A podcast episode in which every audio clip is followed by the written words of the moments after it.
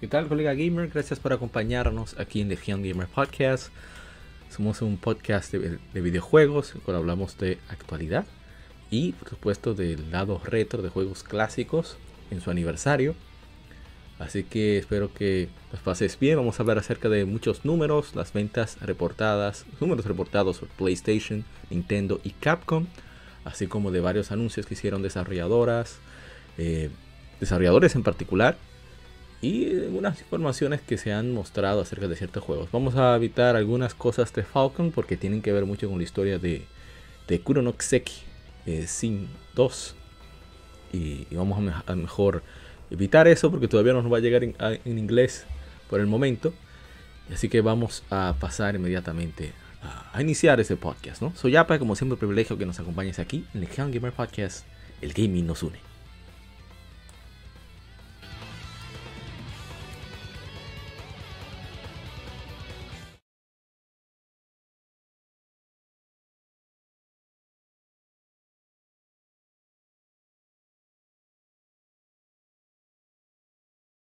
Somos Legión. Somos Gamer. Legión Gamer Podcast. El gaming nos une. Un podcast diferente para gamers únicos.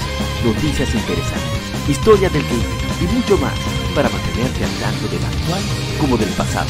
Porque todos jugamos. El gaming nos une.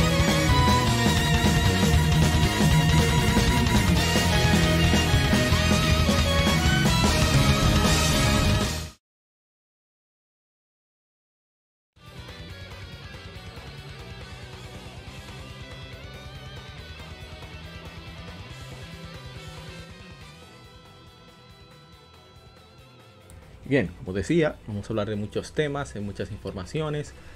Eh, algunas más sencillas que otras, son apenas actualizaciones sobre algunos elementos que tendrán algunos juegos o juegos nuevos que van a salir. Pero en el lado B, bueno, aparte de Infemérides, tenemos pocos juegos que jugamos en Infemérides. He tomado la decisión de, de, centrarme más en ciertos títulos, así poder avanzar más algunos que he estado jugando. Y, y bueno, Espero que disfruten mucho de este podcast número 135, que en el lado B que, tenemos a la gente cobra, creo que cometí un error y dije número 136 adelantándome en el tiempo. Y bueno, en el lado B hablamos sobre Hudson Soft, que cumplió 49 años de llegar, de, de fundarse. Así que es una empresa que ya no está con nosotros desde hace aproximadamente 10 años, pero que su legado es muy importante, que muchos sobre todo nosotros en Occidente no lo conocemos, apenas lo vemos como cargada de Mario Party, ese tipo de cosas, pero hizo mucho, mucho en cuanto al gaming, cosas muy importantes. Y bien, vamos entonces a pasar inmediatamente a lo que hemos jugado durante esta semana.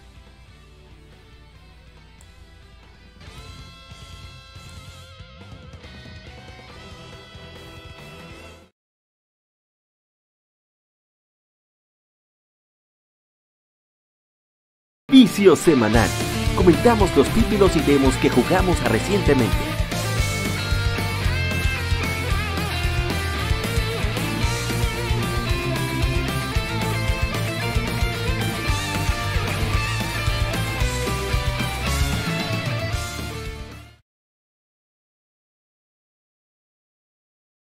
Bien, arrancamos y bueno, vamos entonces a cambiar. Recuerda que este podcast está tanto en YouTube como en Spotify, Apple Podcasts, Tuning, iBooks, en Google Podcasts y Google Podcasts, no recuerdo, todas las plataformas de podcast, pero lo grabamos, por lo menos el lado A, en vivo a través de YouTube. Si quieres acompañarnos o te interesa ver en diferido lo que mostramos en pantalla, mostramos algunas cositas, no mucho, pero creo que, que es de interés, sea como sea. Así que vamos a arrancar con lo primero que tenemos que mostrar de lo que hemos jugado en, en esta semana en estas dos semanas, con que este podcast es quincenal, aunque demos revistas por medio, cuando estamos en, en, no estamos haciendo el podcast.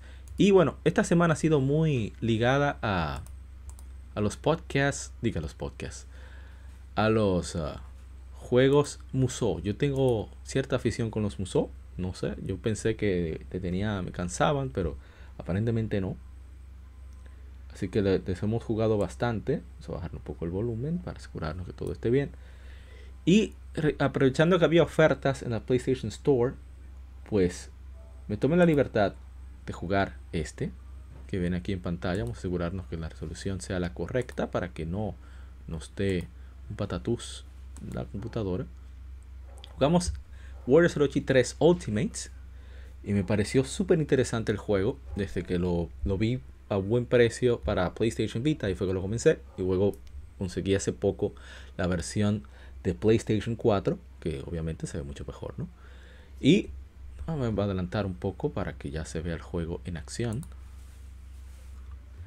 Entonces lo interesante del juego es que es un resumen de más de como 500 capítulos de One Piece.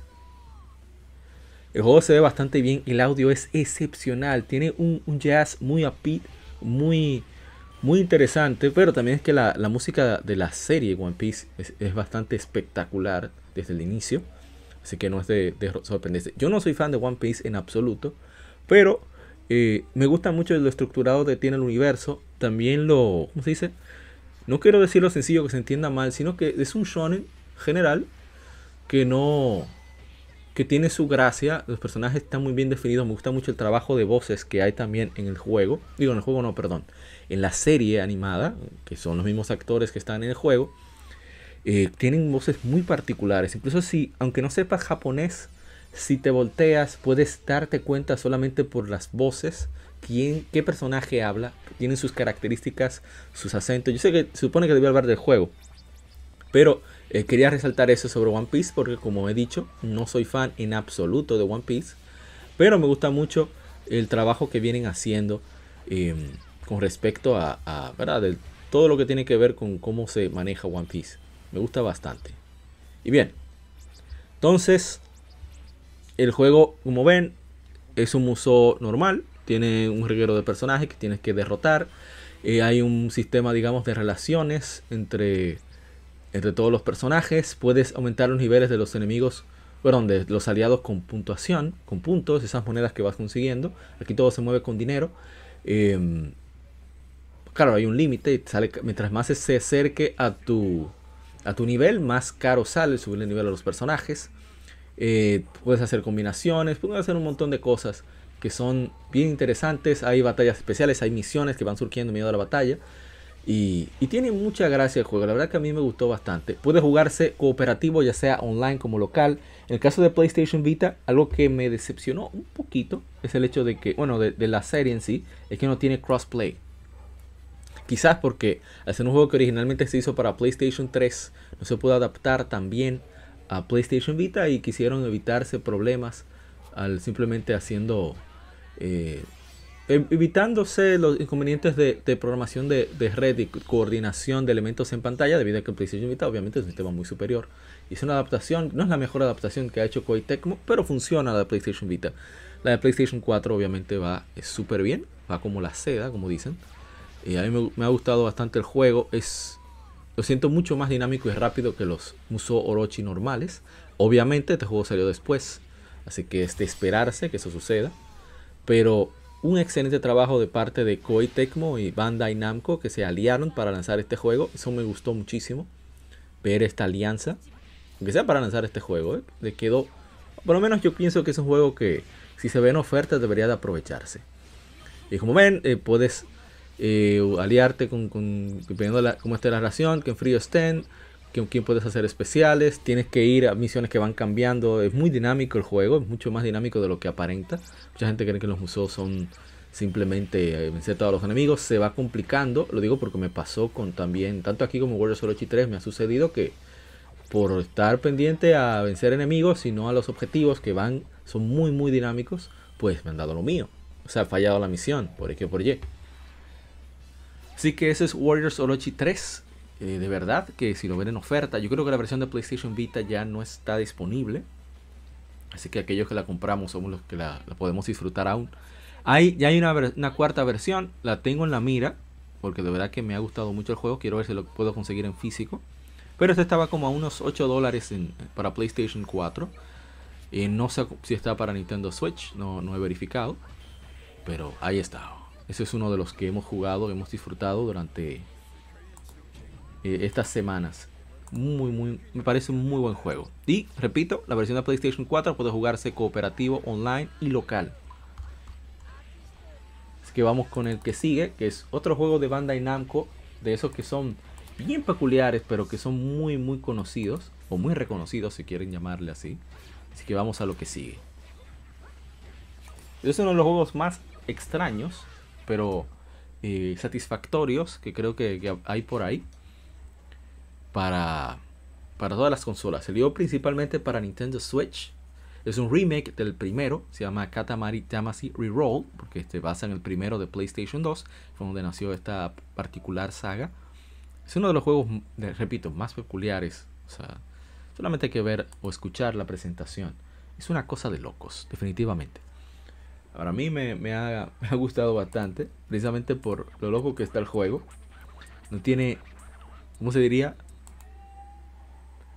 No, no se cohibe de absolutamente nada de lo extraño que, a veces suelen ser los, amigos japoneses. Voy a adelantar un poco el juego para que vean más o menos cómo va. No voy a, la historia no tiene nada de, relevancia. La Katamari es simplemente el, rey, todo el cosmos, que es ese cabezón que ven ahí no el que está rodando la, bola, sino el que está dando tips y demás, dando órdenes, eh, se encarga de, bueno, él sin querer ha destruido varias de las estrellas del universo, de la galaxia donde que nos corresponde. Entonces dice, bueno, baja a la Tierra y busca la forma de tu, de, tu hacer, rehacer, eh, utilizando más a lo que sea que encuentres, eh, la bola más grande que puedas y con eso vamos a, a reponer las estrellas que hemos destruido, pero fue él que las destruyó. El hijo no tiene nada que ver, ese es el hijo de, aquel cabezón. Entonces tú tienes que ir formando con lo que sea esa esfera, cosas vivas, cosas muertas, no importa. Entonces a medida que tú vas eh, tomando más tamaño, pues vas a poder adquiriendo cosas que sean de tamaño menor. Entonces tienes una meta que debes alcanzar y tratar de alcanzar el esa meta y sobrepasarla. Hacer, es, un juego de score clásico, o sea, no tiene nada, digamos, extraordinario. Claro, me gusta como la misma forma te va dando más trabajo para poder girar porque se va haciendo muy... A medida que, la, que, no tiene forma esférica. Entonces, como rodar, mira cómo, cómo parece hasta coja la pelota. Y, y, eso es lo que lo hace interesante. Aparte de la música bien particular que tiene el juego eh, como puedes ir simplemente agregando cosas por diversión. O sea, llega un punto en que no piensas ni siquiera en el reto, sino deja ver hasta dónde llego. Hasta dónde puedo llevar esta esfera tan extraña. A qué tamaño la puedo, lo puedo poner. Y la verdad es que es, no sé, eh, yo recomiendo tenga que tenga Nintendo Switch. También está en Xbox One. Creo que está en Steam. Y esta es la versión de PlayStation 4. Repito, la original es la de Nintendo Switch, de este remake. Se hizo en Unity. Es muy raro que desarrolladores japoneses de gran tamaño utilicen Unity. Unity, que es un, motor bastante bueno, que utiliza muchos indies. Pero la verdad es que el juego es fantástico, es divertido. La música es, es muy particular, pero es muy, muy, muy buena en verdad. Yo no puedo dejar de recomendar el Katamari Damacy Reroll. Digo, perdón, Katamari Damacy Reroll para ya sea Nintendo Switch, PlayStation 4, Xbox One o Steam. Es un juego muy relajante, muy particular. Eh, la verdad es que me parece súper, súper, súper divertido. Y creo que, que más gente debería darle. Bueno, ya es, ya es reconocido por varios, algunos gamers. Pero creo que, que debe, debería llegar a ese punto de, de ser más mainstream aún. Pero ahora, esa es mi opinión. Pero miren, ya vamos por 27. es una locura el juego. Voy a poner otro nivel solo para que vean hasta dónde llegan esos bárbaros. Entonces te van comparando el tamaño. Ah, mira, tu pelota es el tamaño de una batería. O es el tamaño de tal cosa. Yo creo que fue que me estaban sonando porque no entendía bien cómo manejar el nivel, que eso pasa. Miren, tienen una música J-pop tan peculiar que solamente me da muchísima risa. miren, miren, miren, miren el tamaño. 47 centímetros. Entonces tú vas a poder agregarle cosas a medida que el tamaño vaya aumentando. Voy a, adelantar más para que vean el tamaño. Tú puedes meter personas al, Katamari. Llega un punto que es así, miren, 90, 100 centímetros. Miren eso. es una locura total. O sea, puedes agregar más y más y más cosas. Mira, ahí te comparan. Ah, qué bueno el Katamari. Que ya llegaste a la meta, así que ya tiene un metro de tamaño, así que dale para allá. Mire, mire, mire. es todo que voy a agregar ahí. tratando de agregar a, Es un desgraciado. Pero bueno, es un juego de verdad que es súper, súper divertido. Es muy particular, estoy diciendo que sea para todo el mundo, pero creo que tiene su gracia, que merece que más gente lo pruebe. Y creo que lo han puesto en oferta en la PlayStation Store. Lo han puesto en oferta físico. Estaba como a 13 dólares en Amazon. No hace mucho tiempo. Así que de verdad que, es un juego que, es muy especial. ahí está todo lo de la cocina. Estoy absorbiendo. Bonito es que hay gente ahí y no se dan cuenta, no les importa. Bueno, entonces vamos a pasar al siguiente título.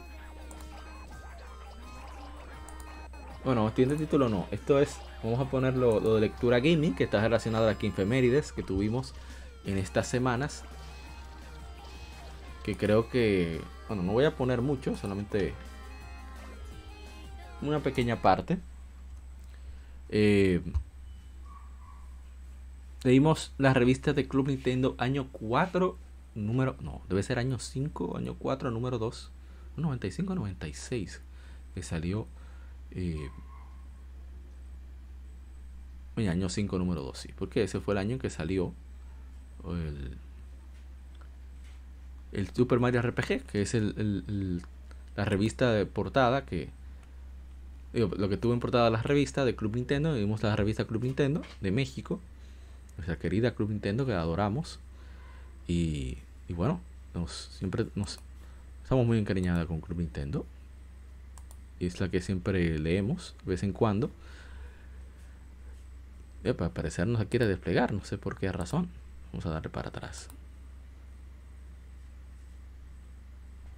Pero eh, la revista tiene mucha información interesante sobre Shoshinkai Show.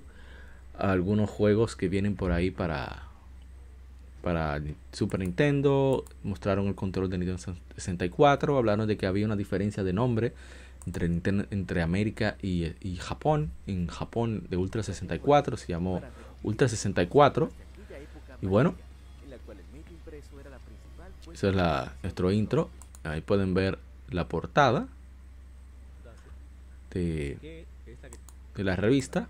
Me escucho, escucho la voz. Y vemos a, Yoshi, uno de los personajes enemigos, aliados que participan. Ay, qué bonito es Yoshi, carajo. Bien. Entonces, voy a dejarlo ahí. Si quieren eh, saber más sobre la revista, pues ahí está el enlace. Tenemos una lista de reproducción, tanto de, la lectura gaming en general, como, como, solamente las de Club Nintendo, que hemos podido salvar, porque muchas lamentablemente se nos han eh, escapado. Y bien, uno de los juegos que no que retomamos, sino que de vez en cuando como que vamos el gustico nuevamente, que a mí me fascina, personalmente me, me encanta, me encanta. Es, una locura.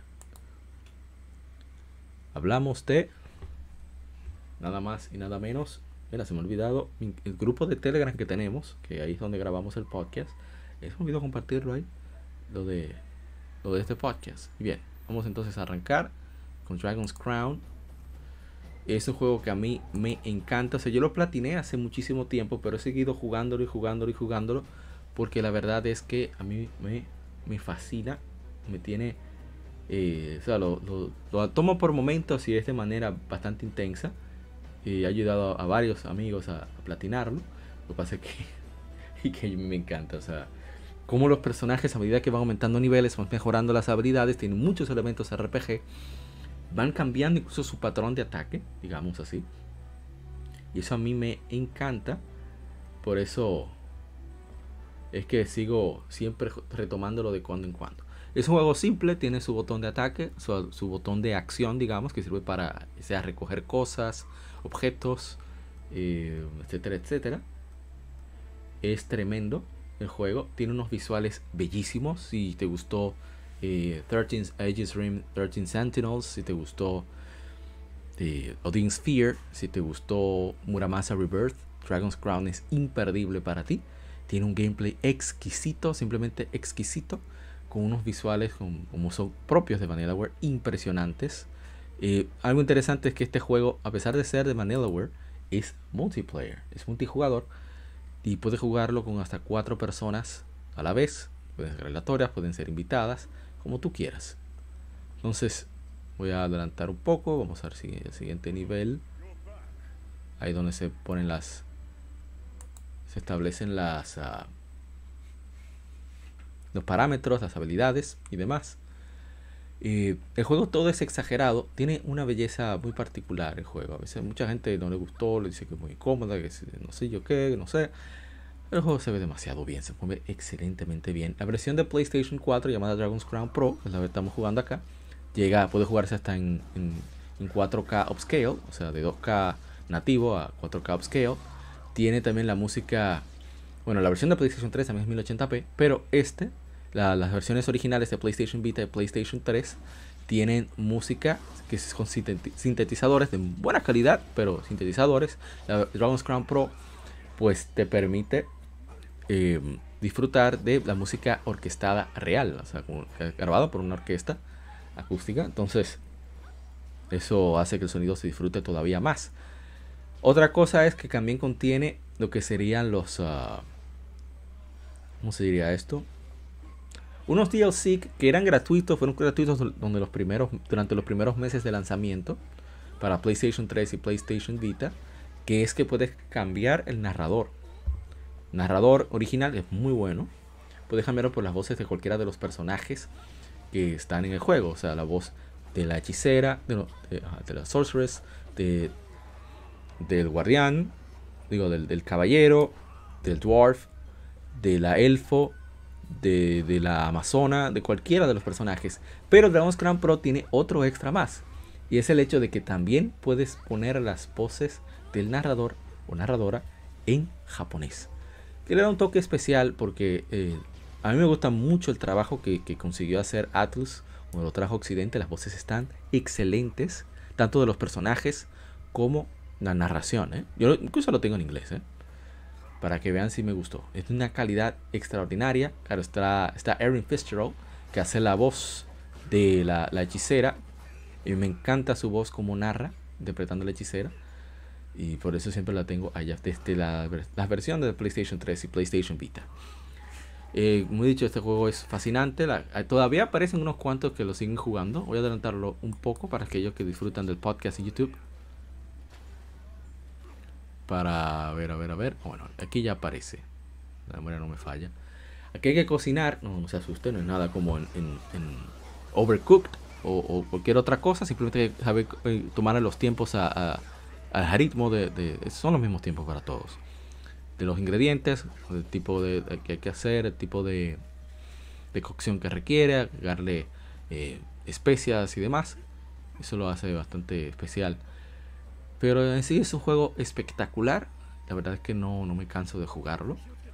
Eh, voy a ver si, si después que el podcast esté listo, ya estás escuchando esto, si lo estás escuchando en diferido, pues probablemente ya yo esté dándole durísimo al Dragon's Crown o algún otro juego. Pero seguro que Dragon's Crown va a entrar dentro de los planes. Bien, entonces vamos al siguiente título fuimos con Dragon's Crown Pro. El otro, como dije, esta semana fue de Musou. Después de que sucedió el, el, la efeméride este Warriors Orochi 3, pues me dio por seguirle, la, me dio la seguidilla y jugado bastante. Warriors Orochi 3 Ultimates. Eh, a mí me, me, me fascina, de verdad, es porque es como, no sé cómo explicarlo, es como cuando tú, no sé, tienes tu, como tu show favorito y van. Es como cuando. A ver. Como en, en Avengers, que van apareciendo personajes que te encantan por sus películas particulares. Warriors 03 Ultimate es la mezcla de Samurai Warriors y, bueno, mejor dicho, Dynasty Warriors, que es el primero, y Samurai Warriors. O sea, la, la historia de, de, del Japón feudal y de la antigua China. Y todas sus mitologías y demás, que hacen un excelente trabajo. Solamente considerando la cantidad de actores que requiere hacer las voces de tantos personajes, eh, es una, inversión eh, cuantiosa. Y porque casi todos los diálogos son hablados. Digo casi todos por si acaso se me escapa uno. Todos los que he visto son hablados. Hasta de los NPC más irrelevantes. Y... ¿Y qué decir? O sea, hay muchos elementos RPG, suben de nivel, tienes que tener pendiente qué tipo de equipamiento tienen. Eh, tienes que tomar en cuenta las misiones, cómo se van a llevar a cabo. Hubo una que yo me quedé trancado por un tiempo porque no salía eh, el paso que debía seguir, en otras no, no podía cumplir, tuve que cambiar de estrategia varias veces. Es, memorizarme más o menos cómo iba el flujo del combate, cómo eran los cambios de, de objetivos. Y eso lo hizo muy, muy, muy diferente. Ahora estamos usando a, a, a Sanada, uno del famoso lancero. Digo lancero usaba lanza.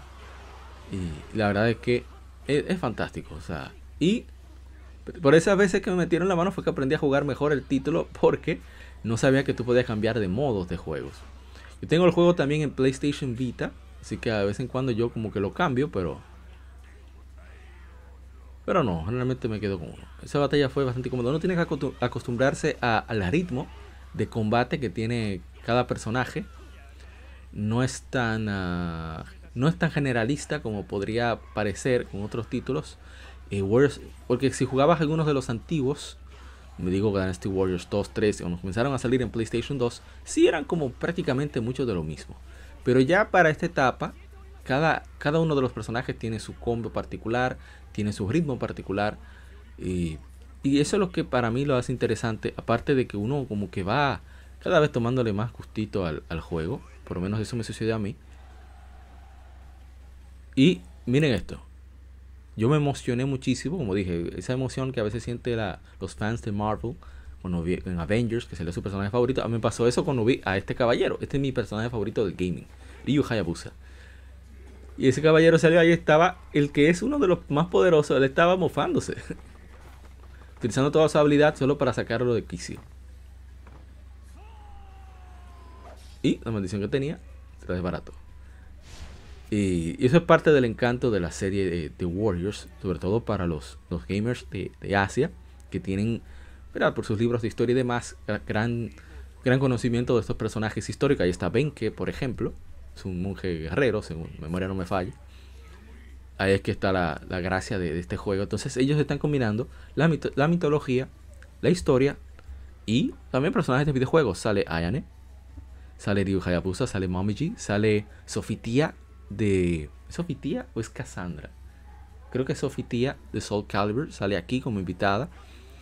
En fin, eh, es una mezcla tan chévere que a mí de verdad que me han dejado locos, locos, locos, locos.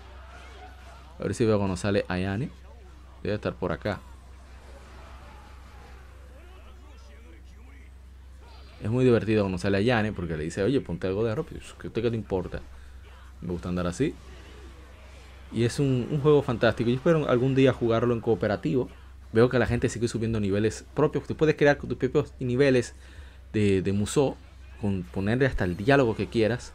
Y puedes subirlo para que la gente lo evalúe y demás. Entonces uno puede descargarlo y usarlo ya sea para practicar, conseguir puntos, subir niveles. Eh, ¿Cómo se diría? Desarrollar relaciones. Porque a medida que, que hacen más movimientos en equipo, trabajan mejor en equipo. A medida que vas usándolos juntos a los personajes es, un gran trabajo de Warriors Orochi.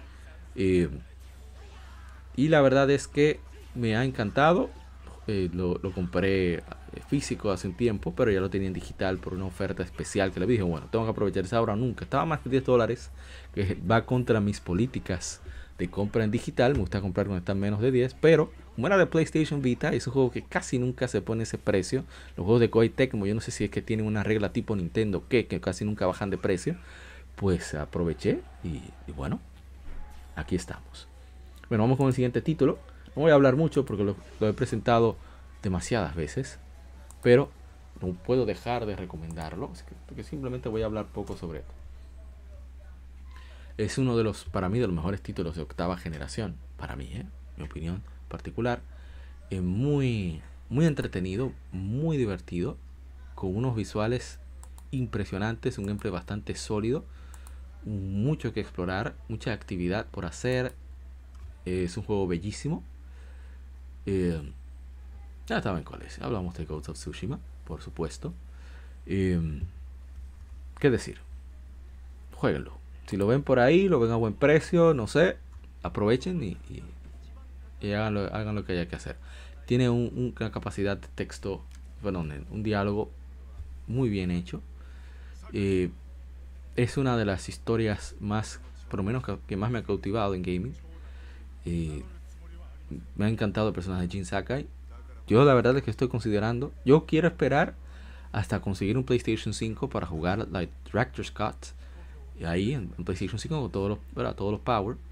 Pero el juego está también hecho que yo la verdad que estoy considerando mucho el adquirir el, DLC, la expansión llamada Iki Island, en, aquí en PlayStation 4. Es la versión de PlayStation 4, un PlayStation 4 normal. Claro, no se aprecian todos los detalles porque en la calidad que lo tengo aquí en, la edición, la versión de video del podcast, la transmisión del podcast, pues para poder mantener la fluidez he dejado una, una calidad, una resolución baja. Pero el stream que hacemos es directo desde, con el gato y la verdad es que, óyeme, esa película que viene de Ghost of Tsushima yo la estoy esperando. Tengo esperanza con, haga la redundancia, con, con esa, esa película. Y bueno, vamos entonces con el siguiente título. Que hemos, hemos sacado el jugo. Que he retomado. Miren que, es raro que yo juegue varios títulos con, con, la, con similitudes. Con características similares. Es muy raro. Lo digo porque me gusta la, mantener la verdad. Si voy a jugar dos títulos, trato de que uno sea de un género y otro sea de otro. Sin embargo, por las características, digamos, de su guion y de ambientación tan diferentes, como que no he tenido ningún problema. Aparte de también un estilo de, del mundo abierto muy diferente también. Pues aquí, ¿verdad? De un juego medieval con mucha interacción con algunos NPCs, historias secundarias, muy centrado en el guion. Eh, bastante relativamente serio, digamos. Sin embargo, aquí tenemos el contraste. Este, este juego estadounidense, Ghost of Tsushima, el contraste es un juego que fue el que me introdujo a la saga de Yaxa. Hablamos de Yaxa 4. Este fue el primer juego que yo pude disfrutar de la saga, debido a que lo dieron en PlayStation Plus. Después, esta es la versión, la remasterizada para PlayStation 4, que también está en Xbox One. Y, por supuesto, también está en, en, en Steam. Y la verdad es que yo he quedado completamente encantado con el juego otra vez.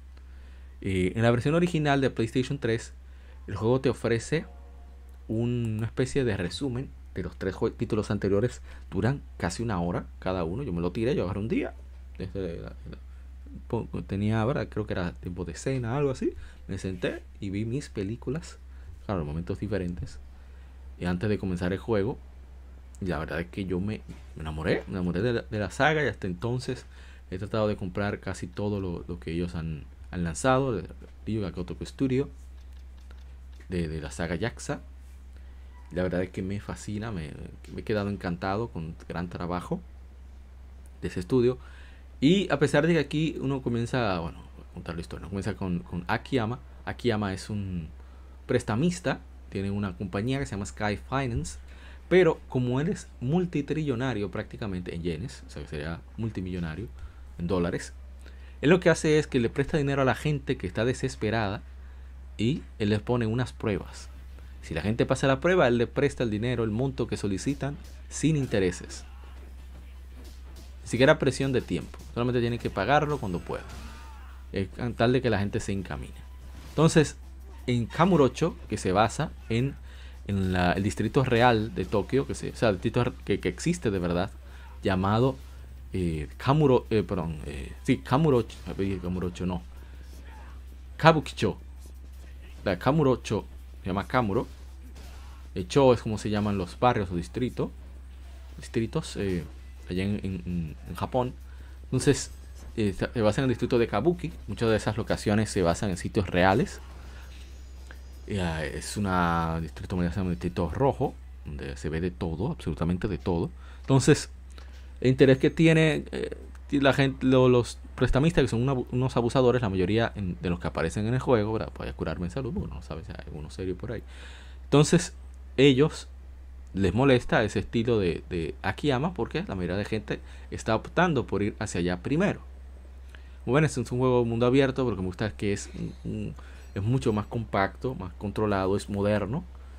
O sea, este juego obviamente desde hace unos 13 años, más o menos pero me refiero al contexto eh, de que es un Japón moderno del siglo XXI. Es, Tokio, es en Tokio y bueno, están muchos elementos modernos. Entonces tiene un, un, aspecto que me fascina y es que la, la, historia principal tiene su toque bien cómico en muchas ocasiones, pero es bastante seria, es bastante espectacular la, la, historia principal. Pero cuando se trata de, de, historias secundarias o misiones secundarias, es una locura total. O sea, no tienen reparo en hacerte reír, sea como sea, son cosas que se les ocurren. A veces pueden casi sacar al personaje de, sus características eh, eh, psicológicas o, o, personalidad. Pero eso, eh, no obstante, eso es lo que le hace divertido. Esa, todas esas, esas cosas que te hacen, que las hacen simplemente porque pases un buen rato. Y esa es la magia que tiene la, la saga Yaxa para mí. Que, les repito, para los que no lo saben, que en Japón se llama, se llama Ryuga Gotoku, como el, como el estudio. Ryuga Gotoku significa como un dragón. El dragón siempre asciende, siempre sale al final, sale vencedor, es imbatible, es invencible. Y ese se trata, por eso, aquí lo llaman el dragón de Toshima, es por eso, siempre sale eh, victorioso de los problemas. Siempre se mantiene, eh, ¿cómo se diría? Intachable ante las circunstancias, no importa lo que le hagan, sigue adelante. Es parte de, del encanto de, de, la serie. Bien, voy a dejarlo ahí con... Ahora me, me falta algo por comentar, que no lo comenté en el número 134. Yo he estado jugando también Pokémon Hard Gold. Lamentablemente no puedo hacer stream, porque no tengo los, los medios para eso, los elementos para eso. No tengo el 3DS modificado ni nada. Pero yo he quedado encantado, conseguí una Pokémon Hard Gold a buen precio.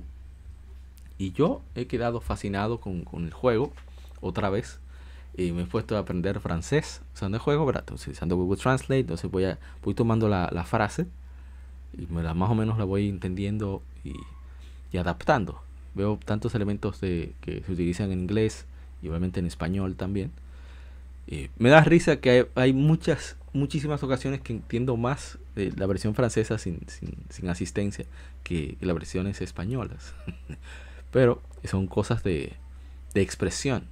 Eh, hay mucha, mucha conexión entre el inglés y el francés porque eh, los normandos, norte de Francia, dio por un tiempo a Inglaterra, entonces creo que fue en el siglo III, siglo V, no recuerdo. Por eso hay como siempre eh, blue, bleu, forêt, forêt, forest, orange, naranja, azul.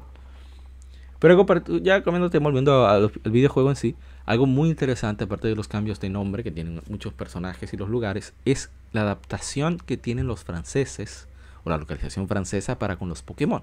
Voy a dar dos ejemplos que son los que me llegan, los que me llegan a la mente. Bueno, tres. Eevee se llama Evoli en, en, en francés. Eh, pero también está, ¿cómo se llama? Beedrill. Beedrill se llama D'Artagnan, basado en D'Artagnan, de, los tres mosqueteros. Y D'Artagnan, eran cuatro, cuatro mosqueteros. Entonces, eh, Gyarados se llama Leviator. Viene de Leviatán y de, creo, el toro, yo supongo que este es destructor. Es fascinante cómo ellos adaptaron, adaptaron a, a, la cultura más cercana a Francia, o de Francia, y, pusieron nombres de los Pokémon basados en sus características, que es como debe de ser, como funciona en inglés, como funciona en japonés. Y eso me parece muy, muy divertido viendo los nombres y también cómo interpretan la, definición del Pokédex.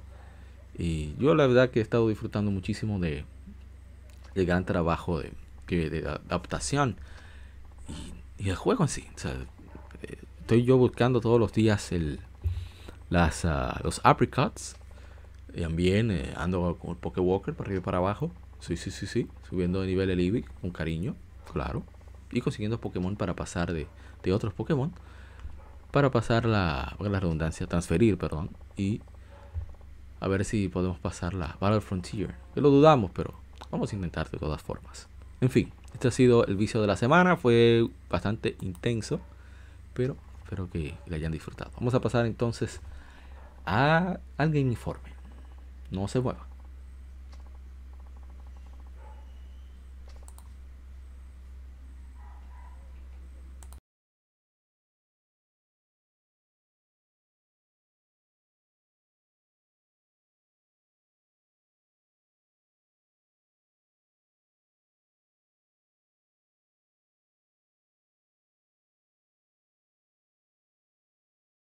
Game Informe. Las noticias de la semana debatidas y comentadas.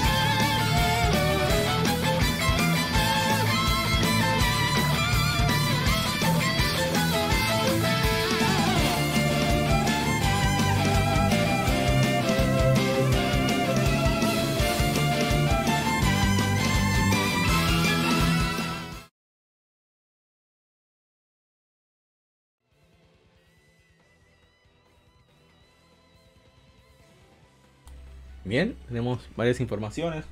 Como ya había comentado, voy a tomar un poquito de agua.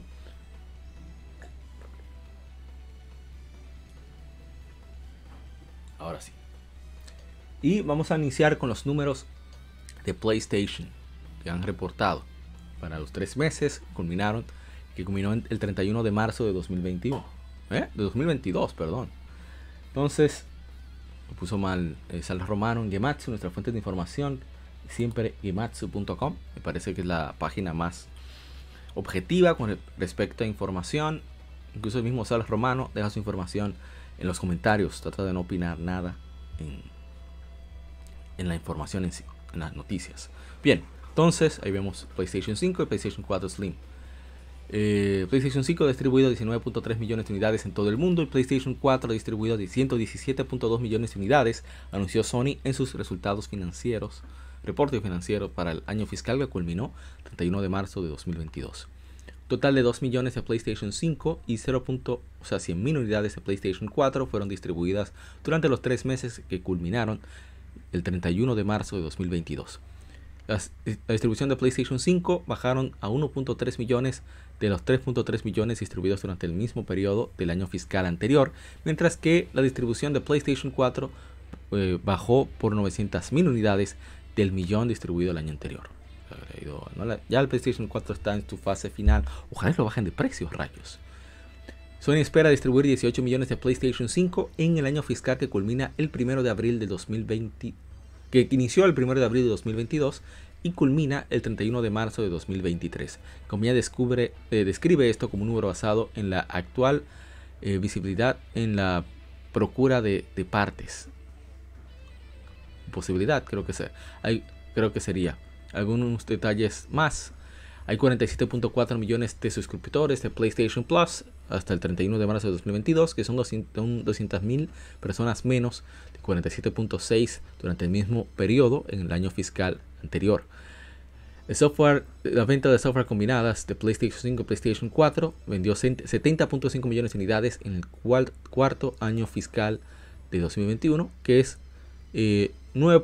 Perdón, 2022, que es 9.1 millones más de 61.4 millones de software vendidos durante el mismo periodo en el año fiscal previo anterior. 14.5 millones de unidades fueron títulos first party, de los cuales son 6.6 millones más de las 7.9 millones, millones de unidades vendidas durante el mismo periodo y el año fiscal anterior. 31% de las ventas de software fueron completamente digitales comparado al 79% del año anterior. Y tomar en cuenta que ahora salen más juegos, por lo tanto es mucho más esperado que se vendan más en digital. Títulos que simplemente aquí en Occidente o en general no salen en físico. Así que no le veo nada extraño con eso. De hecho, me parece impresionante que hayan subido las ventas en físico. Y me, alegra en, parte. No tengo mucho que comentar. Eh, eso de la baja del PlayStation Plus.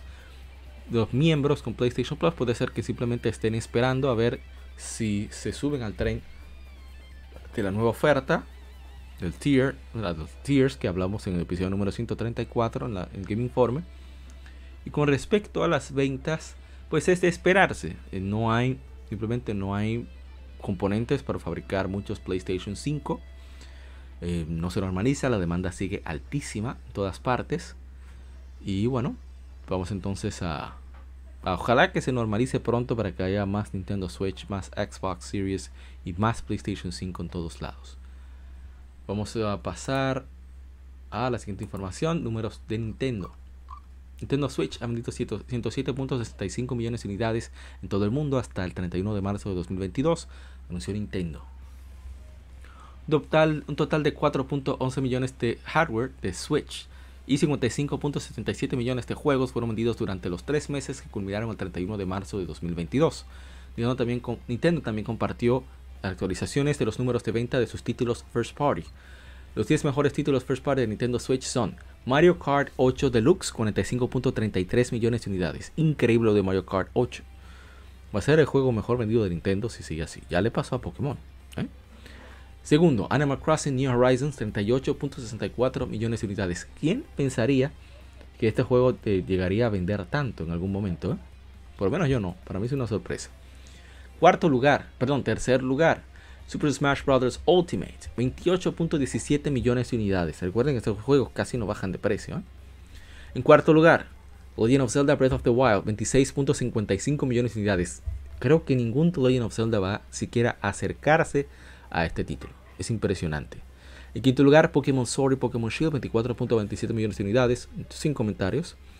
Sexto lugar, Super Mario Odyssey, 23.50 millones de unidades, bastante bien para hacer un Mario. En séptimo lugar, eso sí, para mí es una sorpresa, Super Mario Party, un 17.78 millones de unidades. En octavo lugar está Pokémon Brilliant Diamond y Pokémon Shining Pearl con 14.65 millones de unidades, también sin comentarios. En noveno lugar, Pokémon Let's Go Pikachu y Pokémon Let's Go Eevee con 14.53 millones de unidades. En décimo lugar, Ring Fit Adventure con 14.09 millones de unidades. 14 millones 90 mil. También anunciaron números uh, adicionales, ventas adicionales. Y Super Mario Bros. U Deluxe 13.31 millones, Splatoon 2 13.30 millones, Pokémon Legends Arceus 12.64 millones, recién incorporado a la lista. Cuarto lugar Luigi's Mansion 3 11.43 millones. Quinto lugar Super Mario 3D World Bowser's Fury 9.43 millones. Mario Party Superstars 6.88 millones. Eso debería subir más, es bastante bueno. Eh, Clubhouse Games 51 51 Worldwide Classics 4.22 millones, Legend Skyward Sword HD 3.91 millones, sí, ahí que debe de quedarse. Metroid Dread 2.90 millones de unidades, esto quiere decir que es oficialmente Metroid mejor vendido de todos. Décimo lugar a Kirby and the Forgotten Land 2.65 millones de unidades. Qué bueno que le ha ido bien a Kirby, lo merece, se nota que eso siempre le ponen su, esfuerzo, su cariño. En, décimo primer lugar, un décimo lugar, New Pokémon Snap 2.40 millones. Duodécimo lugar, Mario Golf Super Rush 2.35 millones. décimo tercer lugar, Nitopia 1.68 millones. Décimo, cuarto lugar, Big Brain Academy Brain vs. Brain. En, décimo quinto lugar, WarioWare Get It Together. Y décimo sexto lugar, Game Builder Garage con un millón. Esos juegos no llegaron a 2 millones. Big Brain Academy, WarioWare, Game Builder.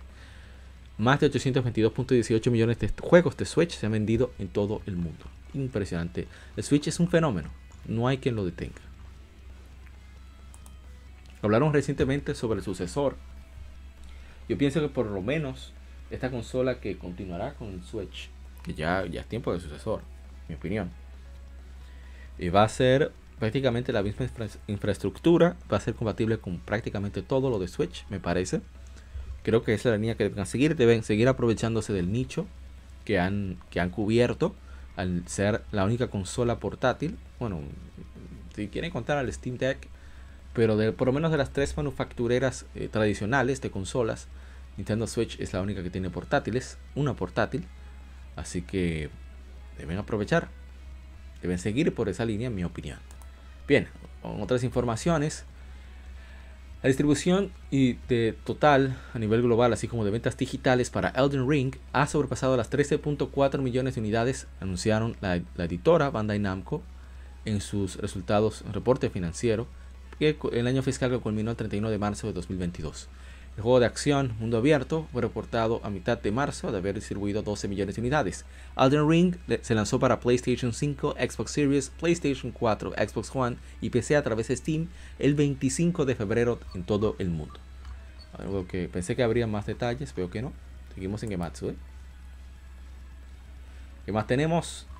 Capcom dice que lanzará varios títulos de, de categoría mayor, de categoría, 31 de marzo de 2020, para el 31 de marzo de 2023, incluyendo Monster Hunter Rise, la expansión Sunbreak. Dijo a la compañía sus reportes de resultados financieros el año fiscal que culminó 31 de marzo de 2022. Los planes de la compañía para lanzar un total de 45 títulos contra, versus los 24 que, que lanzó en, en, el año que culminó. Total de 37 millones de unidades esperaban esperan que se vendan, vendan en total con 10 millones, viniendo, viniendo de nuevos títulos y 27 millones de, eh, de títulos ya catalogados. Esto es comparado a las 32.6 millones de unidades en el año fiscal previo y 30.1 millones del año anterior a este.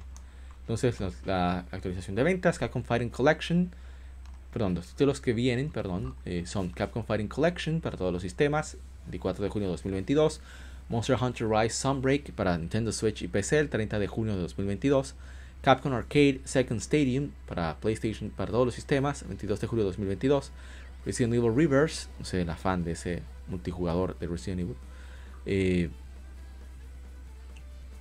en 2022, Resident Evil 2 2019, que saldrá para las consolas de novena generación, Resident Evil 3 por igual, Resident Evil 7 Biohazard por igual, también Exo Primal que viene para todos los sistemas en 2023, Pragmata o Pragmata que saldrá en 2023 también, pero solo para la, novena generación, y Street Fighter 6 que aún no se dice nada.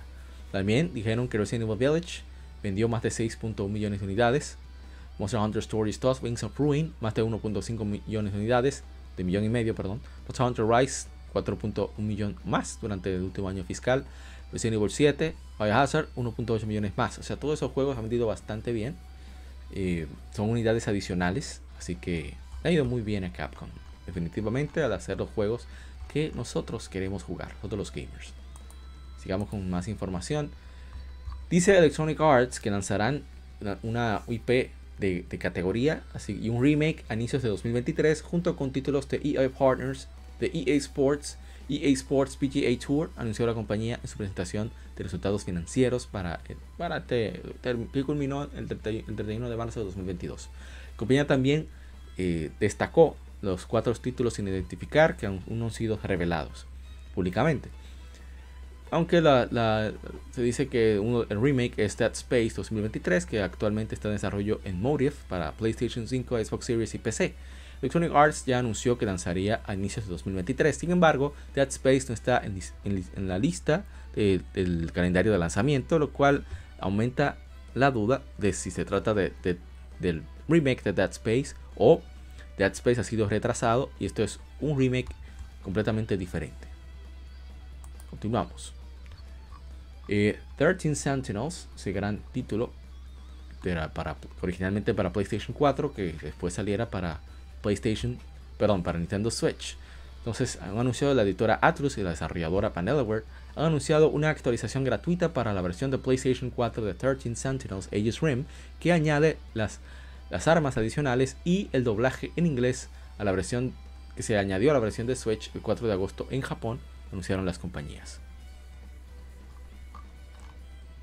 Eh, entonces el parche incluye armas, dos armas adicionales y el doblaje en inglés para que los jugadores puedan cambiar entre las voces en inglés y en japonés.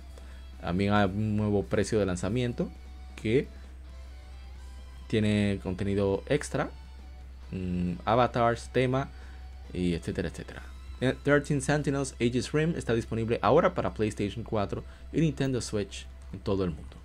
Este primer lanzamiento de parte de Vanillaware Nintendo en Nintendo desde creo que hace más de 15 años. El último juego que sacaron en Nintendo fue Murabasa, el, original Muramasa, Muramasa de Demon Blade.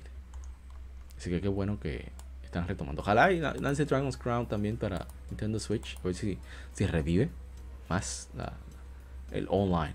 Lo pongo en crossplay. Y bien, aquí vemos que ya dieron fecha de remake de Dead Space que se lanzará para PlayStation 5, Xbox Series y PC en enero de 2027, perdón, el 27 de enero de 2023 anunciaron la, editora Electronic Arts y la desarrolladora Motive. Entonces, me parece bastante bien. No tengo mucho que decir de Dead Space. Ojalá que sea bastante fiel al original. No, no esperamos ningún tipo de sorpresa. Que ya veremos qué tal va. Y algo que por lo menos yo no esperaba, y es que, hablamos de este juego, que Warriors Orochi 3, un juego de acción hack and slash con elementos RPG que se lanzara originalmente para PlayStation 3 y Xbox 360 en 2011, seguido de un lanzamiento para PSP en 2013, y las versiones de PlayStation 4, ah, pero, perdón, de la versión Ultimate, que saliera después, bueno, salió en Wii U, la versión Hyper, luego la Ultimate, La versión mejorada salió para PlayStation 3, PlayStation Vita, siguiendo con PlayStation 4, Xbox One y la última versión para Nintendo Switch. Entonces la secuela, Warriors Orochi 4, se lanzó para PlayStation 4 y Switch el 27 de septiembre de 2018, seguido por el lanzamiento de Xbox One y PC en 2018 también, en octubre. Entonces se planea, eh, bueno, salió también Warriors Orochi 4 Ultimate para PlayStation 4 y Switch, salió el 19 de diciembre de 2019, luego para Xbox One el 14 de febrero de 2020. Con respecto a Ultimate, simplemente salió eh, que la evaluaron en la clasificación australiana de videojuegos como Warriors Orochi 3 Ultimate Definitive Edition. No sé qué rayos pueden, pueden agregarle a este juego, pero no sé, quizás se guiaron de guiarse de copiar o que tuvieron más o menos lo que pasaba con Kiko y, el chavo, que cuando el chavo conseguía algo, Kiko una vez trataba de conseguir otro. Yo creo que quizás, como vieron que Nisa se puso a inventar con IS 8, sacándolo en PlayStation 5, a lo mejor ellos dicen, bueno, vamos a sacar una versión mejorada para PlayStation 5 también y, Xbox Series. Quién sabe. Bueno, eh, ha hablado, revelaron los títulos que saldrían en, el lineup de, los tiers de PlayStation Plus. Así que vamos a ver los juegos. Eh, los tiers de PlayStation Plus saldrá el 23 de mayo mercados asiáticos, excluyendo Japón. Primero de junio en Japón, 13 de junio en las Américas y el 22 de junio en Europa. Recuerden que en Latinoamérica, aquellos que tengan, su cuenta latinoamericana, tendrán un monto mucho menor. El único beneficio que no tendrían sería lo de, lo de streaming y juegos de PlayStation 3 que son en streaming, pero después tendrían todo lo demás. Entonces, eh, los juegos mensuales, cualquier plan de PlayStation Plus que elijas tendrá los mismos beneficios que están disponibles ahora. Eh, títulos de PlayStation 5 y PlayStation 4 y han agregado títulos, dicen ellos, de alta calidad para el servicio, para, jugadores, para que los jugadores disfruten. Entonces, para PlayStation 5 están Death Stranding, Director's, Director's Cuts, Demon's Souls, Destruction All Stars, Ghost of Tsushima, Director's Cuts, Marvel's Spider-Man, Miles Morales y Returnal. Esos son de la PlayStation 5. De PlayStation 4 estarán Alienation, Bloodborne, Alienation es un juegazo, Bloodborne, Concrete Genie, Days Gone, Dead Nation Apocalypse Edition, muy bueno. ¿eh? Dead Stranding, el original. Everybody's Golf, muy buen juego. Ghost of Tsushima, Director's Cut. God of War. Gravity Rush 2, excelente. Gravity Rush Remastered, excelente también. Horizon Zero Dawn, bueno, todos buenos hasta ahora. Infamous First Light, Infamous Second Son, excelentes. Knack, no, olvídenlo. Little Big Planet 3, perdón, Little, Big Planet 3. Loco Roco Remaster, son muy buenos eso, ¿eh? Big Planet 3. Loco Roco 2 Remaster, Marvel's Spider-Man, Marvel's Spider-Man Miles Morales, Matterfall, Medieval, Patapon Remastered. Yo no he probado Matterfall, me gustaría probarlo. Patapon 2 Remastered, Resogun, Shadow of the Colossus, Tearaway Unfolded, The Last Guardian, The Last of Us Remastered, The Last of Us Left Behind. No, eso no es parte del remaster. Bueno, Until Dawn, Uncharted, The Nathan Drake Collection, Uncharted 4, The Thief's End, Uncharted, The Lost Legacy, Wipeout, The Mega Collection. Entonces, de, de licenciatarios, The Artful Escape, Assassin's Creed Valhalla, Control Ultimate Edition, Marvel, Marvel's of the, of the Guardians of the Galaxy, Mortal Kombat 11 y NBA 2K22 eh, para PlayStation 5.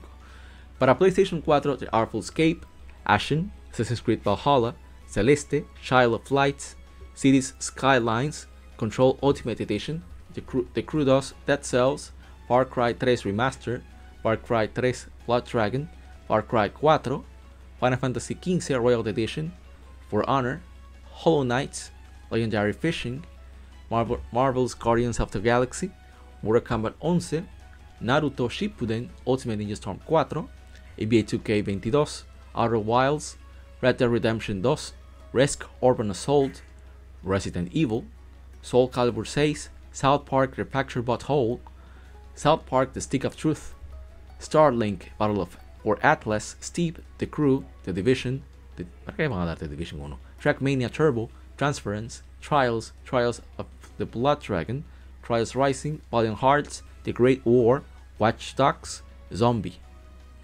PlayStation VR, Eagle Flights, Space Chunky, Star Trek Rich Crew, Werewolves, todos de, Ubisoft. También estarán disponibles títulos de Ubisoft Plus Classics, una, selección curada de, de, títulos clásicos populares para PlayStation Plus. Llegará con 27 títulos y llegará a 50 a la final de año, de este año 2022.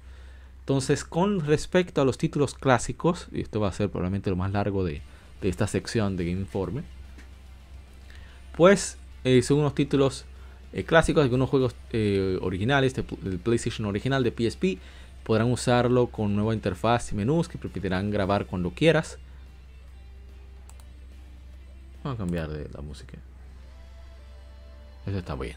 Entonces, juegos podrán disfrutar de una nueva interfaz para salvar el juego cuando quieran, incluso adelantar o, o ir para atrás, devolver el juego. Tendrán frame rate mejorado y mayor resolución comparado a las versiones de lanzamiento originales.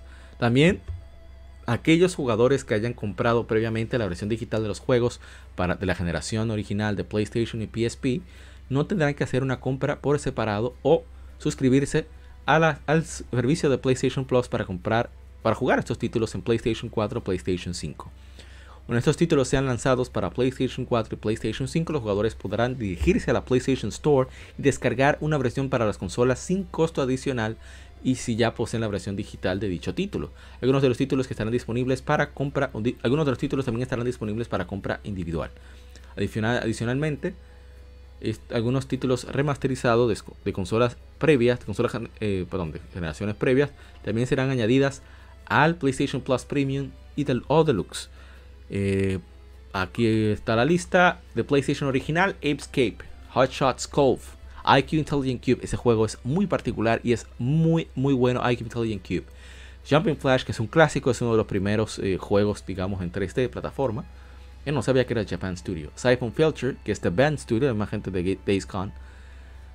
De PlayStation 2 tenemos Apescape 2, Arc the Light, Twilight of the Spirits, Dark Cloud, Dark Cloud 2, Fantavision, Hot Shots Tennis, Jack 2, Jack 3, Jack X Combat Racing, Jack and Daxter Precursion Legacy, o cuatro juegos, Rogue Galaxy, Siren, Wild Arms 3, de PSP, Superstar Dust Portable, esos son los first party. De uh, licenciatarios estará Mr. Driller, de Bandai, eh, de Bandai Namco, Taken 2, Worms World Party, Worms Armageddon, Armageddon, perdón. PlayStation 4 Remasters estará baja, Edge of Control HD, Bioshock Remastered, Borderlands The Handsome Collection, Bulletstorm, Bulletstorm, Fall Clip, Kingdoms of Amalur Reckoning, Lego Harry Potter Collection. Donde los títulos de PlayStation 3 estarán a través de streaming solo para los, aquellos miembros del servicio de PlayStation Plus Premium. Los títulos Crash Commando, Demon Souls, Echo Crumb, Out of Bounds, Out Shots Golf, World, World Invitational, eh, Ico o Ico, eh, Infamous, Infamous 2, Infamous Festival of Blood, Loco, Loco Roco, Coco, Re, Coco Reco, eh, Coco Reco, sí, Storm Apocalypse, Storm RC, Puppeteer, excelente obra Puppeteer, Sony eh, roncó al no hacerle su remaster en PlayStation 4, Rain, Ratchet Clank Quest for Booty, Ratchet Clank A Cracking Time, Ratchet Clank Into the Nexus. Dios mío, tres benditas joyas, los tres. Eh, Resistance 3, eh, que quiero jugarlo ese título, debo de, admitir. Eh, Superstar Dust HD, Tokyo Jungle, When Vikings Attack. Y third party tenemos Asura's Wrath, Castlevania Lost of Shadow 2, Devil May Cry HD Collection, Slave Odyssey to the West, Fear, Lost Planet 2, Ninja Gaiden Sigma 2, Red Dead Redemption, Undead Nightmare. Y The Trials, por tiempo limitado, pues estarán algunos títulos. Eh, Horizon Forbidden West, Uncharted Legacy of Thieves Collection, de PlayStation 5, de PlayStation 4, Horizon Forbidden West y Uncharted Legacy of Thieves Collection. Eh, licenciatarios de PlayStation 5, Cyberpunk 2077, Farming Simulator, Tiny Tina's Wonderlands, WWE 2K22, y de PlayStation 4 Farming Simulator 22, Tiny Tina's Wonderlands y WWE 2K22. Entonces seguirán agregando juegos de manera regular. Eh, entonces serán en medio del mes nuevos juegos para PlayStation Plus Extra y PlayStation Plus Premium o Deluxe. Eh, para recordar que En Latinoamérica no habrá streaming, recordarlo nuevamente, pero tendrá un precio, un costo mucho menor. Eh, algo que me cabe destacar, ah, sí, el hecho de que es posible, según se ha dicho, que por lo que dijo, no sé si fue a Band Studio que se le escapó por Siphon Filter, que va a tener trofeos aparentemente también los juegos de PlayStation 1. Recordemos que hace unos años salió a la luz una una patente de Sony de agregarle trofeos a los juegos clásicos. Y eso lo vimos en los juegos de PlayStation 2, pero no pensábamos que iba a suceder también con los juegos de PlayStation 1. Y yo estoy loco porque agregué más y me gustó mucho la, la esa, eh, cabe destacar esa versión de que algunos títulos también estarán disponibles para compra individual. Eso a mí me, me enamoró. Aparte de que si ya se posee la versión digital títulos de PlayStation 1 o de PSP, yo tengo varios, pues podrán descargarse sin costo adicional. Eso, eso a mí me tiene súper, súper intrigado, emocionado, porque a mí no me interesa tanto los, los planes, porque el costo para mi bolsillo está muy elevado. Si lo vale o no, bueno, es otra cosa, pero yo no estoy dispuesto a pagar 120 anual por títulos que al final no se van a quedar conmigo, yo preferiría comprarlos. Por eso me llama mucho la atención el hecho de que es muy posible de que, de que se puedan comprar. Digo, el que lo hayan confirmado. Bien, pasemos entonces a otra información. Square Enix compartirá información relacionada, noticias relacionadas con el vigésimo quinto aniversario de Final Fantasy VII en junio, anunció el director creativo Tetsuya Nomura durante una transmisión de Final Fantasy VII The First Soldier, especial de medio aniversario.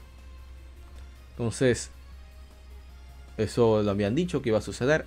Así que esperamos a ver que hay que estar pendientes para, para cuando nos den la información. En junio, más información del 25 aniversario de Final Fantasy VII. Bien, Capcom ha actualizado su lista de títulos Platinum, como dijimos antes, así que vamos a hablamos de eso, de lo bien que la ha vendido, lo que habían vendido extra. Eh, aquí tenemos actualizaciones eh, trascendentales o, destacables. Eh, Monster Hunter Rise ha vendido 9 millones Monster Hunter, 1.3 millones más desde diciembre. Monster Hunter World ha vendido 9.2 millones. 400.000 más. Iceborne, esa es la expansión Iceborne, ¿eh? solamente. 400.000 más desde el 31 de diciembre. Resident Evil Village ha vendido 6.1 millones de unidades, 400.000 más desde el 31 de diciembre de 2021. Resident Evil 2, 9.6 millones, 300.000 más desde diciembre. Resident Evil 3, 5.2 millones, 300.000 más desde diciembre. Devil May Cry 5, 5 millones. Excelente ha ido Devil May Cry 5, bien merecido. 200.000 más desde diciembre. Monster Hunter World ha vendido 18 millones de unidades, 200.000 más desde diciembre. Resident Evil 7 Biohazard 10.8 millones, 200.000 más desde verdad. Monster Hunter Stories 2 Wings of Ruin ha vendido 1.5 millones, 100.000 más desde diciembre. Yo pienso que este juego debió, debieron lanzarlo multiplataforma y no quedarse con la versión de Switch. Hubiera ido mucho mejor. Yo estoy interesado en jugarlo. Street Fighter 5 ha vendido 6.2 millones, 100.000 más desde diciembre. Y bueno, ahí está la lista, juegos que le ha ido súper bien. Monster Hunter World está imparable. Ha ido muy muy bien, me alegra mucho. Es un juego muy bien hecho. Bien, seguimos. Una información más que tenemos es que saldrá Nexomon X Nexomon Extinction Complete Collection para PlayStation 4 y Nintendo Switch, incluyen asegurarme que, no estaba muteado, que otra vez sucedió. Eh, P-Cube, editora P-Cube, la desarrolladora Vivo Interactive, o Vivo Interactive, no tengo idea, ha anunciado Nexomon plus Nexomon Extinction Complete Collection para PlayStation 4 y Nintendo Switch, que incluyen ambos juegos de Nexomon en un paquete, lanzará en 2022 y ya está disponible pre-order en Funstock. La verdad es que me llama la atención comprar este juego en físico. 600 Nexomon, un mundo variado y vasto. Eh, se puede jugar con amigos y adversarios. A ver, convertirse en Grandmaster de Nexomon. Como está Pokémon, la verdad es que yo estoy considerando mucho el, darle chance a este juego. Que, ok, se ve chibi, se ve de móvil y todo lo que quieras. Pero, no sé, lo veo interesante. Lo veo como con intención. Miren qué limpio se ve el juego. La verdad que, tengo interés en, en jugarlo. ¿Eh? Copia descarada, pero no me importa en verdad. Habría que, ver si resulta prudente darle chance. Mira, eso me hubiera gustado que estuviera Pokémon. Los retratos. Entonces hablan de nuevos Nexomon y demás. Así que, bueno, voy a ver, vamos a ver en cuánto está, porque ahora estoy curioso. Vamos a ver aquí mismo. El precio de Nexomon, 35 euros. Digo, libras esterlinas. No, son, son libras esterlinas, me parece. ¿Eh? O sea, eso sería aproximadamente unos 45 dólares. Pero me llama mucho la atención. Puede ser que lo importe. ¿eh? Me, están, me están eh, incentivando. Bien, entonces, continuemos. La información que tenemos es que, bueno, fue la Game de este The Witcher 3. Vamos a hablar de eso ahora. Y las versiones de PlayStation y Xbox Series de The Witcher 3 Wild Hunt se lanzarán en el último cuarto de 2022, anunció la desarrolladora CD Projekt Red. Como se anunció previamente, estas nuevas versiones tendrán un, cambio de, mejoras visuales y técnicas importantes, como ray tracing, tiempos de carga más rápidos. Eh, también el juego base, todas las expansiones, todo el contenido extra, así como un, arte eh, de carátula actualizado y contenido descargable gratuito inspirado por el show de Netflix, The Witcher. Será una actualización gratuita para aquellos que ya poseen el juego. O sea que si tienes tu PlayStation 4 o Xbox Series, o Xbox One, perdón, y bueno, también tienes un PlayStation 5 o Xbox Series, pues si tienes el juego ya en las consolas anteriores, pues puedes obtener de manera gratuita una actualización. Eso me parece excelente. Pues entonces, con la siguiente información que no esperaba, y es que una secuela para Death Stranding está actualmente en producción, según Norman Reedus, quien, interpreta al protagonista Samuel Sam Porter Bridges en el juego original. En una entrevista con Leo Edit, publicada el 17 de mayo, Reedus eh, menciona que apenas iniciamos una segunda eh, de eso, en referencia a Death Stranding. O sea, él habla muchas cosas, como de todo el trabajo duro que fue eso, eh, de que de que a mí me parece, me parece muy interesante esta parte donde dice, mira, eh, ¿cómo sucedió lo de Death Stranding? Guillermo del Toro, que me dio mi primera película, me llamó y me dijo, óyeme, hay un tipo que se llama Hideo Kojima. Él te llamará y solo di que sí. Yo, pero, pero ¿qué tú quieres decir que solo que diga que sí? Él dice, óyeme, deja de ser un estúpido, un imbécil, solo di que sí. Entonces yo estaba en San Diego y Hideo, Hideo Kojima vino con un gran grupo de gente desde Tokio, mostró en qué estaba, estaba trabajando en un juego llamado Silent Hill. Estaba sorprendido por lo que me estaba mostrando. Estaba como, vamos a hacer esta vaina. Esto no es Mr. Pac-Man. Es tan realista, es tan futurista y complicado y hermoso. Estaba completamente impresionado. De cómo quizás dos o tres años, tres años terminar todo el motion sesiones de motion capture y todas las sesiones de motion capture y demás. Captura de movimiento Así que toma mucho trabajo, entonces salió el juego y ganó todos estos premios. Fue una cosa grande. Y así que iniciamos la parte 2 de eso. Así fue como dijo. The Stranding está disponible en PlayStation 4 y PC a través de Steam y Epic Games Store. The Stranding Director's Cut está disponible para PlayStation 5, PC a través de Steam y Epic Games Store. Así que me parece bien que, le haya ido lo suficientemente, que haya recaudado lo suficiente para una secuela. Así que toca esperar a ver eh, qué sale. Bien, entonces esto es una especie de entrevista que le hicieron a la cuenta oficial de Lost Soul Aside, era una pequeña entrevista con el director del juego, Yang Bing, que discuta, el juego en su primera experiencia con PlayStation 5, como que le ha influenciado y historias de desarrollo detrás bastidores. Ahí está nuestro héroe Yang Bing. Y bueno, porque se inspiró en Final Fantasy Versus 13 y al final hizo algo mejor que lo que sacó Square, bueno, aparentemente, por cómo se ve el juego, más sorprendente que lo que sacó eh, Square Enix. Pero bueno. Eh, a ver, que están trabajando en, por el China Hero Project de PlayStation, ya los Soul Aside, que gracias a eso fue conocido por Sony y algunos de los jugadores. Que él le encanta jugar juegos, desde ser un hobby a convertirse en profesional, siempre ha estado en su vida diaria. Y que es, él lo que quiere crear es una experiencia de RPG de acción bastante fluida, suave para todos los jugadores una experiencia para todos los jugadores, como he mostrado en los videos. Y con la primera PlayStation 5 no podía esperar para ver la versión mejorada de Final Fantasy VII Remake en PlayStation 5, eh, viendo cómo corre a 60 cuadros por segundo, que era impresionante, sin tiempos de carga, la calidad visual, le vino todas sus dudas acerca de la mejora de PlayStation 5 comparado con la generación anterior. Por ahora, su tiempo jugado, por más lo más jugado en PlayStation 5 es Elden Ring. Se preguntaron cuál es su juego favorito. Originalmente no, era, no es que él no es un fan de los Souls o no le gusta disfrutar de juegos eh, virtualmente difíciles, pero después de explorar el mundo abierto no puedo amar, no puedo evitar pero amar el juego, jugar el título. Creo que es difícil de escribir porque me gusta. Para poner en palabras simples, esto es para una exploración de la infancia, de diversión y me hace recordar los viejos tiempos que me, me lleva a regresar eh, de cuando en cuando por la gran experiencia.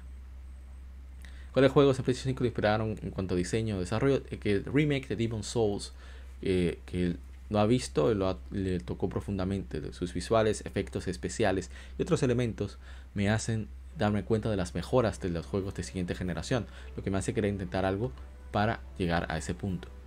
Entonces, eh, preguntan algo interesante a, a Yang Bing y es como que, alguna historia de, desarrollo de, con el PlayStation 5, que cuando consiguieron los kits de desarrollo, eh, comenzaron a hacer una, una versión de prueba y la versión corrió muy bien sin ningún tipo de optimización. Entonces, con el progreso del proyecto, que el PlayStation 5 ha, cambiado de ser un viejo, un visitante, un nuevo visitante, a un viejo amigo en cuanto a su desarrollo diario. Esto nos hace sentir que nos estamos moviendo adelante. Yo no puedo esperar por ese juego, yo espero que salga bien, tengo esperanza, eh, porque salió con, muy buen pie. Así que nada, nada, como decimos aquí, nada, esperar a que salga. Y la última información que tenemos es nada más y nada menos que eh, NetEase Games, que ha publicado unos, unos videos cortos de entrevista con el presidente de Grasshopper Manufacture, el CEO Suda Goichi, Suda51, y el presidente de Nagoshi Studio, CEO Toshihiro Nagoshi, creador de Yaxa. Eh, Suda Goichi es el creador de. Dios mío, él participó en Concept, era que se llamaba, de, de Nintendo DS, igualmente. Y, oh, Dios mío, me olvidó el nombre. No More Heroes y otros títulos más muy locos que ese señor hace. Bien, entonces, la compañía china que crió a esos ambos desarrolladores, eh, Suda ilustra una transformación dramática para Grasshopper Manufacture bajo NetEase y hablan de un nuevo título que potencialmente sería anunciado a, finales de 2022, mientras que Nagoshi describe que su estudio en tres palabras discute cómo es compartir conocimiento y aprender de los desarrolladores de NetEase Games. Así que me parece muy bien. Eh, a ver si destaca algo. Que está muy emocionado de ser elegido. Eh, que Yabukiri es un tipo de Grasshopper. Que eh, por eso van con ese nombre. Que una de las cosas únicas de ese estudio es que no, tiene, no tiene su propia oficina, de presidente. Todo el mundo está en su, campo de visión. Está con todos en ese campo de visión. Así que lo hemos hecho desde que se fundó la compañía y no quiero cambiar eso. Entonces, a ver. que es un estudio completo, que avanzan juegos muy cool, completamente nuevos, que van a continuar creándolos. Entonces, a ver si dice algo que eso, no veo nada así. Esta sería la, mostrar a todos la versión de Grasshopper 5.1 que están renaciendo, que es casi como cambiar de mudar de piel. Así que bueno, vamos a ver qué dice Nagoshi, que es la, la habilidad que en vez de estar su tiempo produciendo, prefiere hacer cosas más eficientemente. La velocidad sería la segunda palabra, pero lo importante es la apertura, que es algo que ponemos en nuestra página web oficial. Uso un equipo trabajando en un juego, después de todo. Por un equipo creo que la comunicación es esencial, por eso es que elegí la palabra apertura para enfatizar nuestra actitud hacia la comunicación. Entonces, que como la alianza con NetEase Games ha influenciado la visión del estudio. En la perspectiva de desarrollo creo que somos profesionales en juegos de consolas, mientras que NetEase es muy popular en títulos móviles, o mejor dicho, juegos online. Sus juegos son muy populares entre jugadores, así que ambos eh, tenemos algunas tecnologías que el otro carece. Eh, podemos aprender algo de cada uno, aunque mantendremos, seguiremos manteniendo nuestras, nuestras fortalezas también. En términos de tecnologías y habilidades, al absorber y aprender podemos hacernos eh, cada uno mejor. Esa es la relación que quiero desarrollar entre nosotros. Entonces, por el, por el COVID-19 no pude ir a China, es una verdadera pena. Seguiremos trabajando con diferentes métodos de comunicación para intercambiar nuestras ideas con cada uno acerca de lo que estamos haciendo ahora mismo. Encontremos problemas, y podemos comunicarnos, comunicarnos unos con otros. Si hay una sección abierta como esa para mejorar, para mejorarnos a ambos, creo que podemos mantener una alianza sana. Y haré esto un proyecto mío, o sea, un proyecto personal. Parece fantástico ah, lo que ha dicho Nagoshi. Espero, espero con ansias lo, que, muestre lo que, lo que va a desarrollar con NetEase Games. Así que excelente parte de NetEase. Entonces, hasta aquí sería la, el Game Informe. Así que tocaría ahora lo que sería las infemérides. Que no creo que vayan a ser tan largas como siempre. Ojalá y, sea así. ¿eh? Así que nos vemos en un instante. No se vayan. Venimos con unos, unas palabras de, de algunos colegas.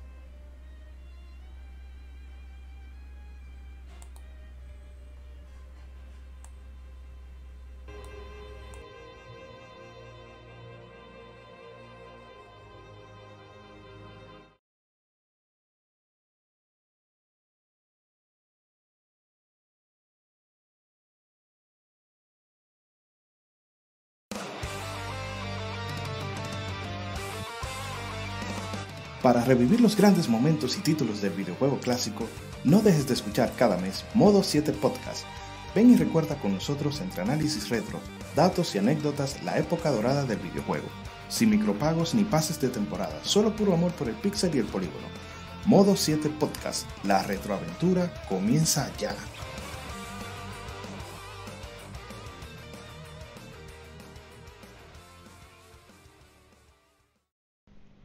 Los cómics no son solo superhéroes y el manga no es solo muñequitos de pelea. Existe un lado más profundo de estas industrias, y no hablo solo de Japón y Estados Unidos, sino de todo el mundo. Para explorarlo, Cultura Cómic te trae el mejor podcast de historietas de República Dominicana. Ya sea cómics, manga, band de cine, paquitos o como les llames, todo es parte del noveno arte. Así se llama el podcast, por cierto. Acompaña a grandes entusiastas de esta fascinante forma de contar historias. Cultura Comic presenta Noveno Arte. Búscanos en el canal de YouTube de Cultura Comic y cada domingo te traeremos un nuevo capítulo de Noveno Arte.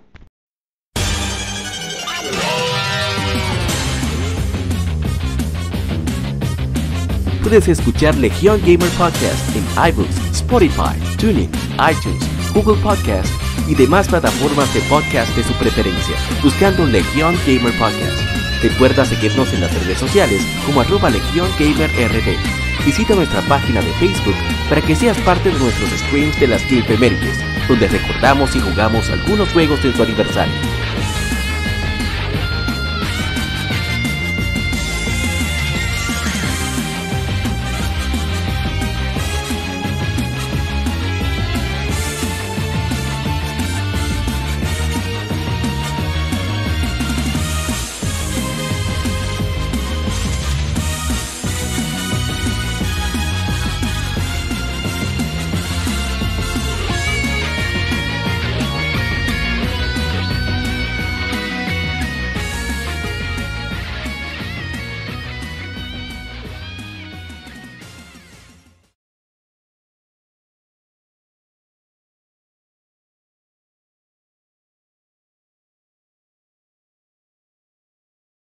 Gamefemérides.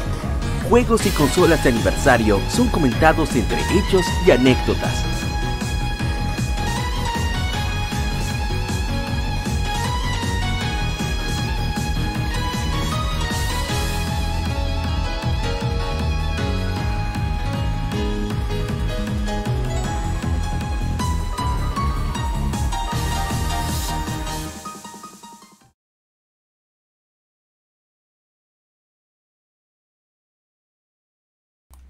Y estamos de vuelta, gracias por acompañarnos hasta las efemérides, juegos que están de aniversario. Y lo primero que tenemos es un jueguito, un jueguito, no es gran cosa, un jueguito cualquiera. ¿Escuchan eso? Qué rico. El, startup del Game Boy Advance es una de las cosas más bellas que se han hecho, como el de PlayStation 2, en mi opinión. Tenemos este jueguito de aniversario un jueguito, pero ustedes saben que es en broma. ¿Sabes que es en broma? Bien, arrancamos ya con el primer de aniversario.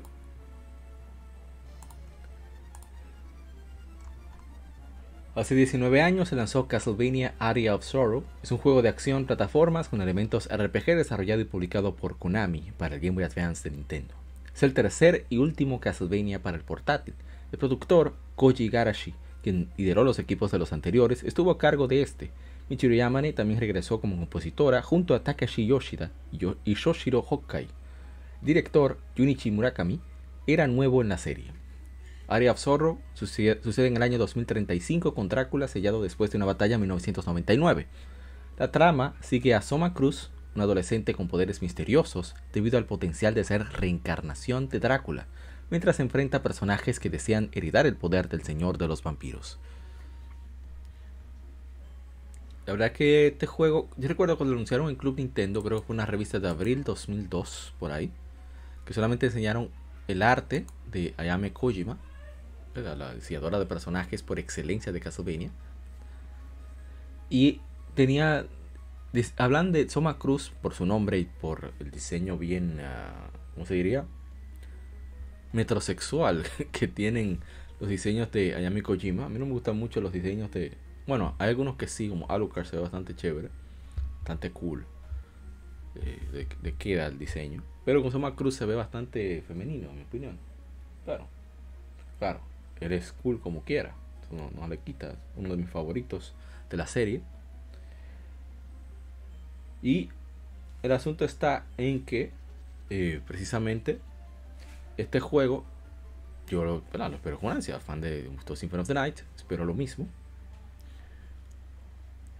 Y ya cuando consigo el juego, yo no lo jugué hasta mucho tiempo después, porque conseguir juegos, para mí conseguir juegos en la época de Game Boy Advance era muy difícil. O sea, era muy, muy difícil. Yo apenas podía comprar Pokémon. Pude jugar Battle Network 2. Ese Battle Network 2 tuve que cambiarlo para conseguir Golden Sun. Y yo pude jugar Into the Past en el Game Boy Advance. Fue una época difícil para mí conseguir Game Boy Advance. Aquí hubo una crisis fuerte en el país en general. Eh, uno era un niño, no trabajaba. Muy joven. Así que estaba muy difícil el hecho de poder conseguir títulos pero eh, finalmente lo pudimos jugar. Eh, recuerda que este juego también está disponible en, todos los sistemas. El, Castlevania Advanced Collection, que están los tres. Circle of the Moon, que el primero. Harmony of Dissonance, el segundo. Y el tercero, que es este, Area of Sorrow. Eh, una verdadera joya. Y a mí me encanta mucho que todo, todo el ritmo y, y todos los elementos propios de Symphony of the Night que tiene. Y ese sistema de almas que me parece tan genial, tan, tan original, eh, que no se trata solamente de conseguir objetos, sino también las, las almas. No solo armas, sino también almas de los enemigos. Y eso lo hace fantástico. Luego la verdad es que eh, la otra vez, cuando lo jugué la primera vez en, streaming también, es el streaming que hicimos no hace mucho tiempo, estaba súper nervioso y wow, aquí iban a dar durísimo esto va a ser un problemón. Pero al final eh, uno se fue acostumbrando y el juego me ha fascinado, me ha encantado muchísimo. Y la verdad es que eh, desde que lo vea por ahí en, buena, en buen precio la, la, la collection, Advanced Collection, voy a darle en la madre inmediatamente. Voy a, voy a adquirirlo. Y bueno, tenemos un comentario de mi hermano Kevin Cruz, Kevin Paneles del cómic, del cómic, del, del podcast de Cultura Cómic RD llamado eh, Noveno Arte. Espero que, que, le den chance, ¿eh? está en YouTube, está en Facebook. Y tratar de convencerlos para que se integren a otras plataformas. Y bueno, el punto está, dice Kevin, el que no ha jugado este juego está atrás, abajo y caliente. O sea, está atrás del muffler. Pero la verdad es que los gráficos, cómo se manejó el sonido, las composiciones, eh, ese sistema de almas a mí me fascina. Ojalá y regrese de alguna manera, algo similar. Y bueno, ¿qué decir? Castlevania siempre es, por más regulero que parezca, siempre es recomendar. Bueno, excepto los de Game Boy. ahí no, ahí no, no podemos llegar a tanto. Bien, seguimos con Game Femérides. Otro también que estuvo de aniversario es, fue, perdón. A ver, a ver, a ver. Ah, antes de continuar, saludos especiales a los hermanos de Gamecast que iniciaron unas secciones de Player Pass, que actualidades en, en las redes sociales para complementar el podcast que ha cambiado su horario. Ahora en lugar de ser martes, en lugar de ser martes y jueves, va a ser me parece que va a ser jueves y, domingo. Esa idea, esa idea de domingo, eso me gusta, ¿eh? Eso hace que, que algún día les caiga, ¿eh? Cuidado. Peligro que viene APA de Legion Gamer se aparece por allá a fastidiarles la existencia. Bien, entonces, vamos a ver, vamos a ver para continuar. Ah, el siguiente título de aniversario es hace 6 años se lanzó Uncharted 4. A ver si tenemos comentarios. En Facebook dice Rafa Sánchez Navarro. Sánchez Navarro. El juego que me vendió PlayStation 4. ¿Verdad que es un juego que a nivel técnico se ve impresionante? Tengo que jugarlo. Yo admito que no lo he jugado. No quiero terminar el 1, el 2 y 3 antes de, retomar. De, continuar hacia el cuarto. Pero de tantos juegos, tantas cosas. El podcast, que el trabajo, que la vida. Pues me he hecho el loco. Y bueno, vamos entonces a ver qué más tenemos por acá de aniversario. Hace 27 años hicimos un especial. Salió Sega Saturn, consola 32 bit de la quinta generación de Sega. Tremendo aparato, unos juegos que se han quedado ahí. Sega, relánzalos, sácalos de ahí. Sácalo en todo, en Switch, en Steam, en, Xbox, en PlayStation. Saca esos juegos de ahí, rayos. Ahí tenemos comentarios. Hicimos un especial con el agente Cobra de Modo 7 Podcast. Y por supuesto, no podía quedar. Saludos a los amigos de Modo 7 Podcast, Mr. Trumpetman, Geek, Ronzo, Edric, por supuesto mi hermano Ishidori. Y la gente Cobra no mando saludos porque para qué. No, no lo merece. A ver, a ver, a ver. Si tenemos comentarios de Sega Saturn. No. Otro juego que estuvo de aniversario es Pretty hace 12 años. Pretty Dot Game, Pretty Dot Game Heroes. Es un juego como basado entre una mezcla entre Dragon Quest y Zelda. Bastante bueno. ¿eh? Pero rarísimo. Nadie se le ocurrió sacarlo en digital. Así que eh, si lo ven por ahí, aprovechen. No tenemos comentarios al respecto. Así que continuamos con lo que sigue. Hace 20... Ah, perdón, eso de Gran Turismo. A ver, a ver. Hace 24 años se lanzó Gran Turismo. Un simulador de carreras de Kazunori Yamauchi para el primer PlayStation gran, gran juego. Yo adoré Gran Turismo. Y el 2 dice quítate de ahí. Fue una verdadera mejora en absolutamente todo. Ese juego mejor vendido del primer PlayStation con más de 10 millones de copias vendidas. Para aquellos que dicen que PlayStation vendió por, solamente por piratería. Bueno, no es el caso en el primer mundo. Bien, entonces, a ver, a ver, a ver. ¿Qué más tenemos? Ah, esperen, esperen, esperen, esperen. Este es importante. Porque le tenemos gameplay. Este es pues, la cual leímos, elegimos la revista que tuvimos en la semana pasada, en Lectura Gaming. Así que le toca ahora a este. Y lo jugué por casi dos horas porque me envicié, ¿eh? quedé loco. A mí me, me, de verdad que me encanta este jueguito.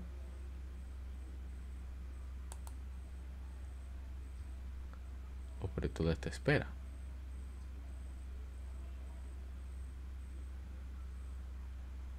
Vamos de inmediato. Entonces, vamos con la información de este jueguito. Hace, a ver, a ver, a ver. Hace 26 años se lanzó, se lanzó Super Mario RPG, un RPG desarrollado por Square, ahora Square Enix, publicado por Nintendo para Super Nintendo Entertainment System. Nintendo portió el juego con diferencias menores a la consola virtual de Wii en 2008 y la de Wii U en 2016. Nintendo relanzó Super Mario RPG en 2017 como parte del Super Nintendo Classic Edition. Más adelante llegó el servicio... Mira, yo creía que había llegado al, servicio online de Nintendo Switch, pero me dicen que no. Eh, Super RPG es el primer RPG de la saga de Mario. El juego contiene elementos eh, gameplay fundamental y similar a otros juegos de Square, como la serie Final Fantasy, con una historia basada, derivada y gameplay orientado a la acción de Super Mario. Que de ahí eh, tomaron para las siguientes series, la de Mario Luigi, Paper Mario, se alimentan mucho de ahí. Dice Álvaro Alejandro Acosta, qué buen recuerdo, y gracias a Cristian Duque que nos recordó eso. Saludo también a los colegas de Se está jugando. Me pueden quedar la gente de Game Over XP. Hay muchos podcasts por ahí, la iniciativa de Pod Gaming de, de GameOx.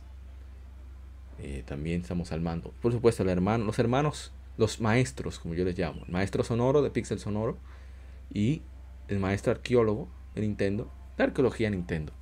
Así que tremendos podcasts, siempre aprendo mucho con, ellos. Eh, así que sí, denle oído, denle oído. Y hace poco escuché un podcast, ahora que veo el de Super Mario RPG, ellos lo cubrieron, creo. Un podcast es de los hermanos de Colombia, hermosa Colombia, país que queremos tanto, eh, tenemos tanta, tantas cosas en común. Eh, se trata de, de, a buscar bien el nombre, para decirlo correctamente. Yo estaba escuchando su podcast y la verdad es que me gusta mucho la dinámica que tienen. Así que los recomiendo. Aparte de que da mucha información concreta. O sea, no solamente juegan los títulos, también los investigan. Crónicas Goomba. La verdad es que me ha encantado. Hablan de todo, incluso cubren juegos de Falcon como East, como The Lane of Heroes. Que no es fácil cubrir esos juegos. ¿eh? No sé cómo, cómo le entraron a eso. Pero en fin, sigamos. a ver, a ver, a ver, ¿qué más tenemos?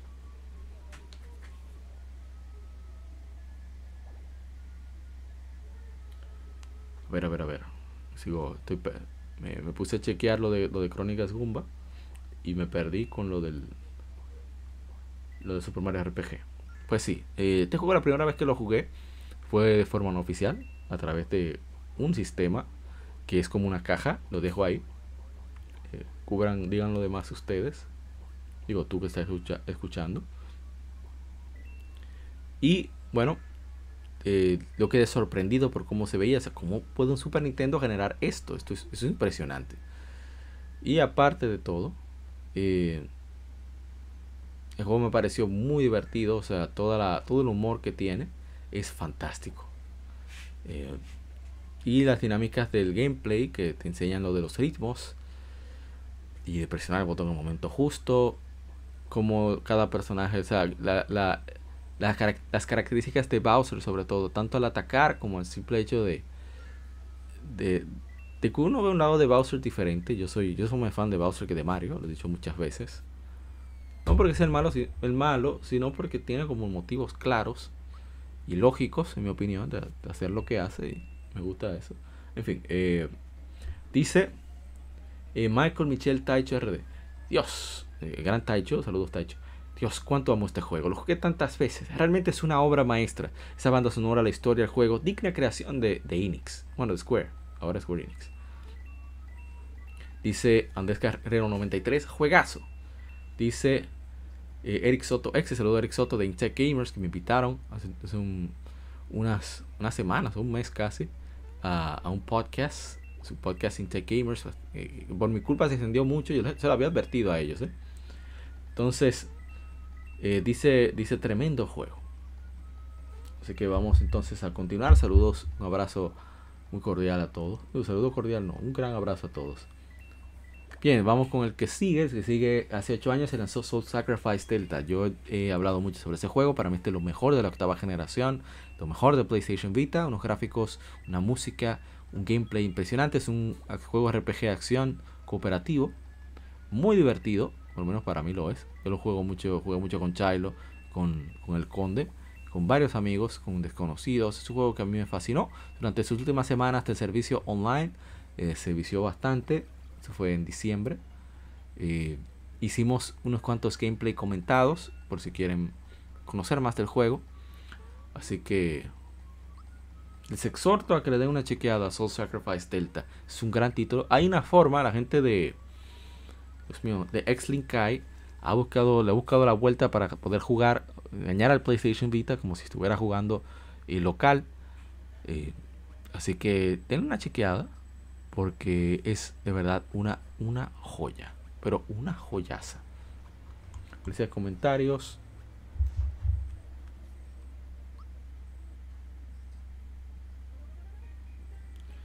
Dice, a ver, a ver, a ver. Creo que mi hermano Kevin Cruz, efectivamente. dice que mi banner pasa sus restos. Bueno, considerando que nadie, casi nadie lo jugaba y demás, era de esperarse que eso sucediera lamentablemente. Bien, vamos con lo que sigue. Hace 21 años se lanzó en América, lanzaron en América The Legend of Zelda Oracle of Ages y The Legend of Zelda Oracle of Seasons. Que son dos juegos, eh, al inicio eran tres, pero después salieron dos. Yo adoro ese juego, sobre todo Oracle of Ages porque es de los pocos juegos que mi madre me ha comprado, nuevo. Estábamos en un momento un poco incómodo, situación personal, y de, de, de, Reyes, fue de cumpleaños, de Navidad, no recuerdo. No, no, aquí no se compra Navidad, aquí se compra Reyes. Pues eh, compraron ese juego, eran, creo que eran como 500, 600 pesos en esa época.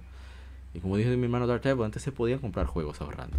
Ya, ya está difícil. O sea, cualquier niño de clase más o menos media podía ahorrar y podía comprarse su juego, 400, 500 pesos.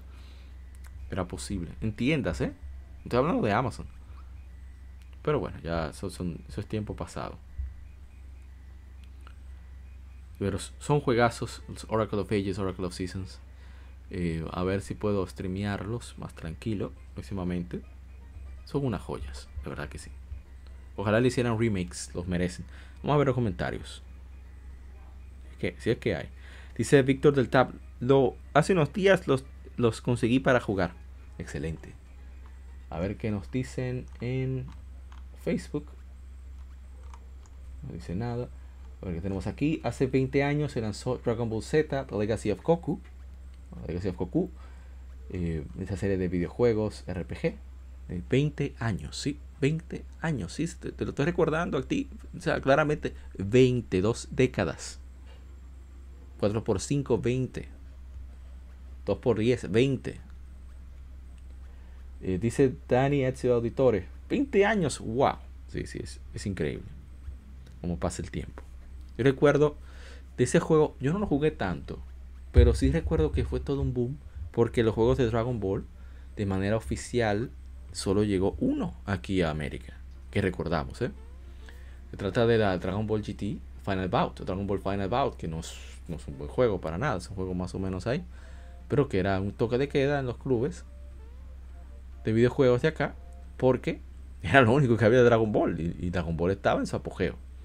Entonces, cuando este juego salió, nos juntábamos cerca de 5 o 6 niños, cerca de la única persona que tenía Game Boy Advance y tenía ese juego, solo para ver. Entonces, ya cuando iba, iba ya llegando el crepúsculo, ya iba anocheciendo, pues ya tú sabes, los ángulos que había que buscar, ya sea utilizando poste de luz o lo que sea, para, para poder ver el juego. Em, era una época que todavía se podía jugar en la calle con un Game Boy. O sea, no pasaba nada, no había ningún peligro inminente. Pero era otra época. A ver los comentarios. Dice, a ver, a ver, a ver. Rayos, ahora no puedo chequearlos en Instagram. Ahora sí. Dice The Shred Music de Gamers RD. Lo más mejor de Game Boy Advance. Así es. Muy bueno. Dice me Culto. Perdía cada rato en ese juego. Saludos a Gamer Culto que siempre publica información interesante en Instagram sobre este juego. Digo, sobre videojuegos, películas y demás. También hace 22 años se lanzó Background Story para PlayStation. Excelente juego, un juego muy muy experimental, no digo de mala forma, muy de autor. Era, imagínate, PlayStation no costaba tanto eh, desarrollar videojuegos, así que ni, tanto ni en lo ni en el costo de desarrollo ni en el trabajo que requería. Era bastante sencillo comparado a otros sistemas. Por eso todos esos juegos tan particulares salieron allí. Dice mi hermano Climb Sky, saludos para él. Tiene, está haciendo una serie de, mulata, eh, de ilustraciones en Instagram, así que síganlo. Ese juego empieza tan bien y se vuelve tan aburrido a la mitad. No puedo discutir eso, yo de verdad que no soy muy fan de Background Story. Saludos a mi hermano Melvic, sabe quién es, escucha este podcast. Yo sé que le encanta Background Story. Bien, otro título que estuvo de aniversario durante estas semanas. Hace 16 años se lanzó New Super Mario Bros. Es la versión, la original, saliera para Nintendo 10, 2.5D, excelente juego, uno de los mejores vendidos en Nintendo 10. Es, es, una, es maravilloso ese título. A ver, tenemos comentarios. Dice Rod Rules, es coleccionista. A mí me encantó. Lo único que lo encontré corto. Debieron aprovechar el asunto de las tres monedas de cada man, de cada man, para abrir stages especiales y no comprar porquería. Después, después este juego es 10 de 10. Sí, es molestoso la parte de tener que gastar cierta cantidad de monedas eh, para poder grabar en medio del, nivel. Dice Carlos Flores Aguirre en Facebook. El modo Mario vs Luigi fue lo mejor para mí. Ojalá saliera un nuevo estilo de batalla en una próxima entrega. Sí, deberían. Ok, seguimos. Son muchos juegos. Hace 15 años se lanzó Etrian Odyssey. Ese famoso eh, Dungeon Crawler RPG. Bastante chévere. Que tiene música de, de Yuzo Koshiro. Maestro Yuzo Koshiro. Dice Javier Hernández, de las joyas poco, poco comprendidas. O mira, de las joyas incomprendidas. A ver, en Instagram no tenemos comentarios. Ah, de este sí tenemos bastante. Bueno, no vamos a hablar tanto, pero sí tenemos cosas que decir. Así que aquí vamos. Como para aquellos que nos ven. Para, si tú nos ves en YouTube, puedes ver parte del gameplay que compartimos. Este es un título que, que eh, es impresionante toda su historia. O sea, no solo el, no tanto el, guion sí es bastante bueno, pero me refiero a, a o sea, cómo es, cómo la historia de su desarrollo. Hablamos de que este título en particular fue hecho prácticamente en medio de, de, una de cierta, Dios mío, la palabra no me llega. Una consola que ya estaba fuera de su momento. Y ese juego salió. Dijo, ya voy, aquí estoy. Vamos a ponerlo acá. Porque, por yo estar bregando con ciertas cosas se repite mucho. A ver, a ver, a ver. Ah, aquí. Entonces, vamos a ver. Vamos a leer todo, la, el texto que tenemos.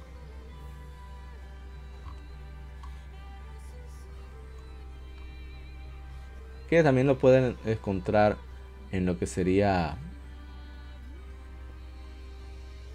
la ¿cómo se diría? ¿cómo se dice? el streaming, el streaming está todo el texto completo y bueno, aquí vamos miren la música hermosa que tiene ese juego bien, hace el 17 de mayo de 2007 o sea, hace 15 años se lanzó Odin Sphere un juego RPG de acción desarrollado por Vanillaware para PlayStation 2 fue publicado por Atlus en Japón y en América y por Square Enix en Europa. Un remake titulado Odin's Fear Yggdrasil, que es lo que, lo que están escuchando, lo que se ve en pantalla, fue lanzado para PlayStation 3, PlayStation Vita y PlayStation 4 en 2016, así 10 años después. Atlus publicó dicho juego en América y Japón, mientras que NIS América, o sea, Nippon, Nippon Ichi Software, lo publicó en territorios PAL. Usando una perspectiva de 2D side-scroller, el gameplay se enfoca en un sistema de combate beat'em up, incorpora elementos RPG. Yggdrasil expande en ese aspecto y refina dichos elementos. La historia, igual en ambas versiones, sigue a cinco personajes en el continente ficticio de Arian. Durante la guerra entre naciones de Ragnanival y Ringford, por un arma llamada Caldera de Cristalización y su rol en Armageddon, una catástrofe que destruiría a Arian. El juego fue concebido por George Kamitani, primero como secuela y luego como sucesor espiritual de Princess Crown, un juego para Sega Saturn en 1997. El desarrollo inició en el 2004, después de la creación de Vanillaware. La historia se basa en el concepto de una princesa valquiria. El escenario y el diseño del mundo incorporó incorporado en la mitología nórdica, los trabajos de William Shakespeare, cuentos de hadas y videojuegos clásicos. Los gráficos en 2D fueron elegidos sobre los 3D porque Kamitani Sentía que el estilo de, eh, se estaba estancando, lo que necesitaba para presentar escenas como si estuvieran en un teatro, en vez de usar la cinematografía común en la época. Yggdrasil comenzó su desarrollo en 2013, como forma de corregir problemas que tanto los jugadores como el staff tuvieron con el juego original, pero manteniendo la historia intacta. La música para ambas versiones fue compuesta por un equipo de Bass Escape liderado por el fundador de la compañía Hitoshi Sakimoto.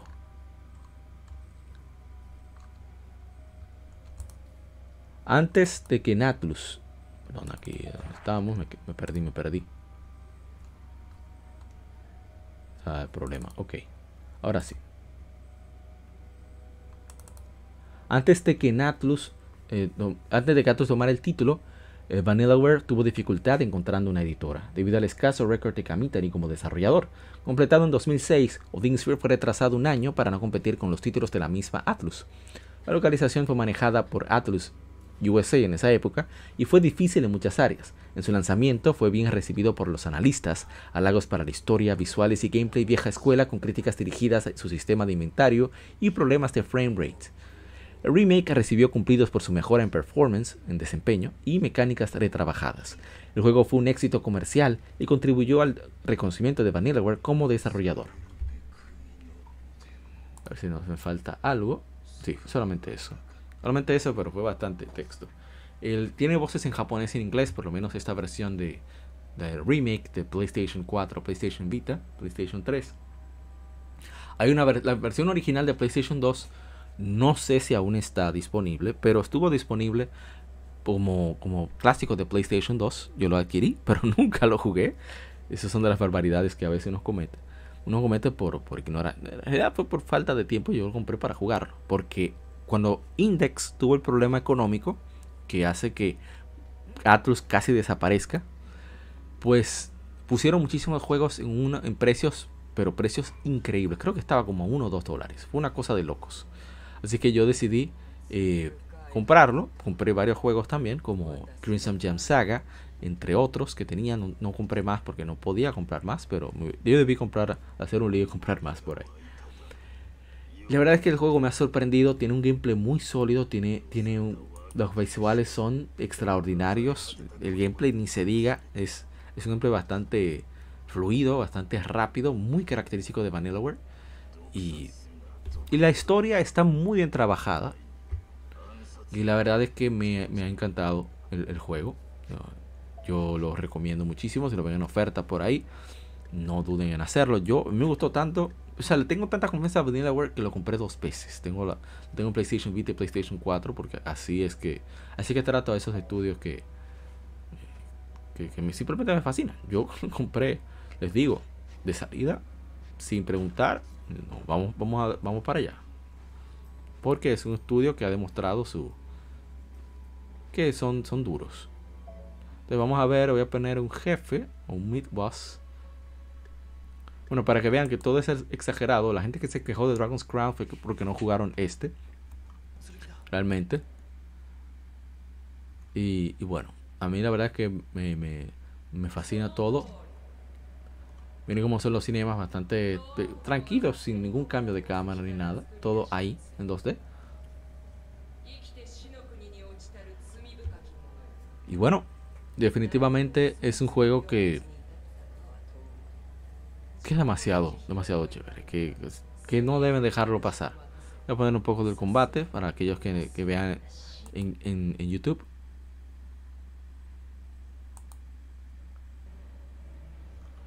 Eh, es, bastante, si se puede ir complicando mientras pasa la batalla, se puede pausar porque así puedes utilizar objetos.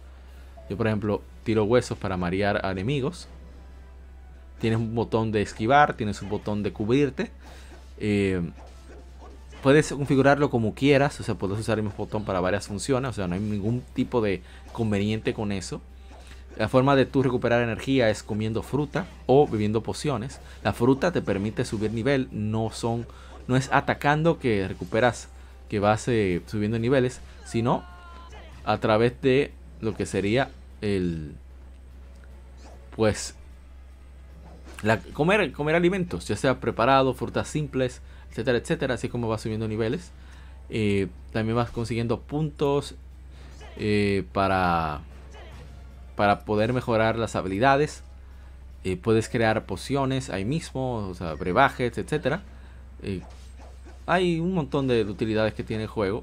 Puede ser repetitivo para algunos, debido a que los escenarios se reciclan bastante. Las historias suceden en los mismos escenarios, solamente que van alterando el orden y los enemigos que vas enfrentando.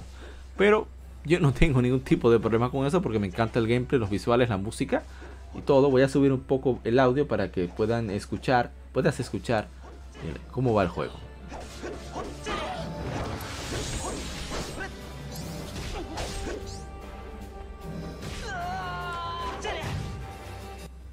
Lo único que me molesta un poco es cómo habla. El, ah, bueno, cómo grita el, príncipe Puka cuando le dan. Esos son los pequeños, pequeños conejitos. El príncipe es humano, pero lo convirtieron en eso por decir una maldición o qué. En fin, eh, un juegazo, todas las reglas que no deben dejar pasar, no deben dejar pasar para nada. Entonces vamos a ver qué más tenemos por ahí. Pendientes. Ya dijimos Shrine Odyssey, Odin Sphere. A ver qué me falta. Bueno, así continuamos, se lanzó 49 años, se fundó Hudson Soft y por eso eh, dedicamos este episodio, el lado B, eh, sobre Hudson Soft, una conversación con el agente cover de Modo 7 Podcast. Un saludo especial al hermano Nintemax, que fue quien inspiró a que hagamos eso. Ese especial de Hudson Soft. Una- tenía, no tenía ni idea de cuándo era su fecha y me di cuenta que era en este mes. Y dije, no, pero hay que aprovechar. Y ahí lo hicimos. Entonces, hace 13 años se lanzó Punch Out el- el de Wii por Next Level Games. Hay más gente de, de Luigi's Mansion 2, Luigi's Mansion 3 y Super Mario Strikers. Todos los Super Mario Strikers, o sea, ese, estudio canadiense. Tengo que jugarlo porque yo, yo tengo la, la tabla de Wii. Voy a ver si algún día lo, lo juego. A ver si hay comentarios. No veo en Facebook. A ver, a ver, a ver. Tenemos en Instagram.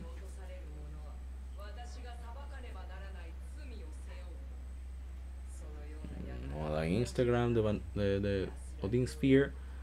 A ver, de Hudson Soft. Nope. De Punch Out. Así, hay algunos.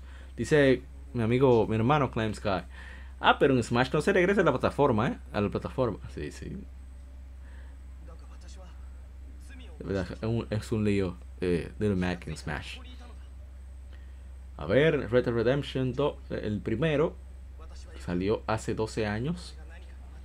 Tremendo juego. Tengo que ver si, puedo dar en stream. Yo dije que un amigo me lo podría prestar. Y bueno, vamos a casi terminando las Game Femérides. Vamos con el siguiente título. Tenemos su gameplay.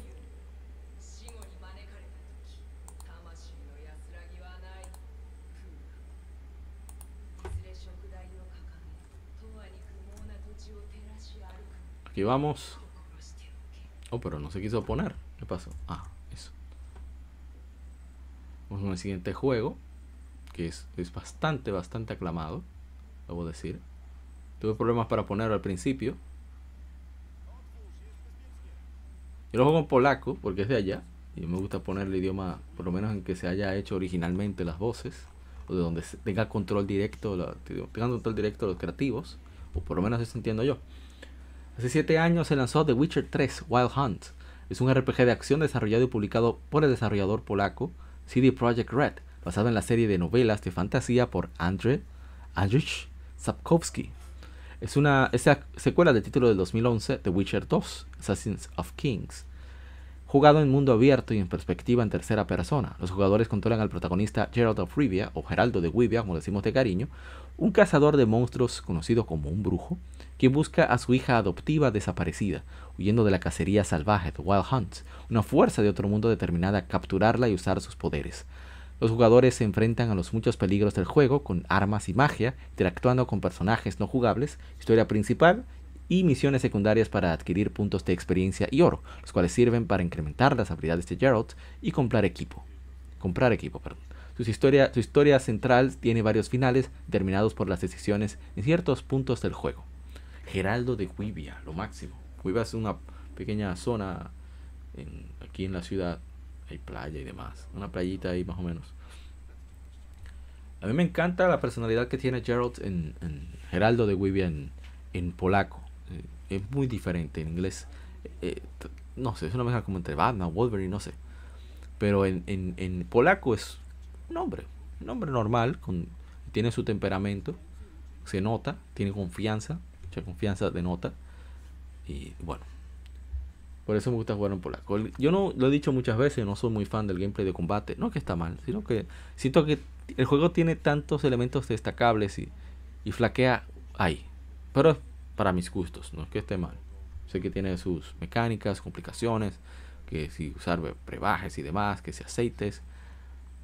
Yo simplemente la manera en que se ataca directamente, como, si, el ritmo que hay, el momento de usar la espada y de esquivar, que no soy muy fan. Pero no está mal el juego. Yo jugué casi dos horas. ¿eh? No soy super fan y jugué casi dos horas.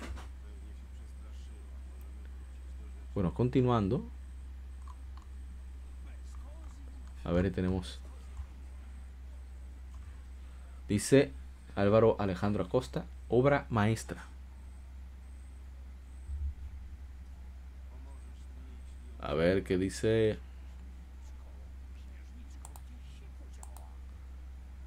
No tenemos comentarios en en Instagram. Que por cierto, la primera vez que lo jugué fue, me lo prestó mi hermano, le decimos de cariño el compadre. el original, eh, jugué como unas 30, 40 horas. Después decidí, bueno, yo voy a comprar, voy a comprarlo para jugarlo a, mi ritmo, tranquilo, iba muy, a presión. Eh, no, me acostumbro, no acostumbro mucho a jugar así. Y bueno, al final resulta en que la versión Game of the Year, que es esta versión, no es compatible porque tiene otro código. Y bueno, ya inicié de cero. Ya en las efemérides pasadas. Y lo he disfrutado bastante el juego. ¿eh? A ver, otro más que estuvo de aniversario. Hace 8 años se lanzó Dragon Guard 3. Dragon Dragon 3 para PlayStation 3. ¿Verdad?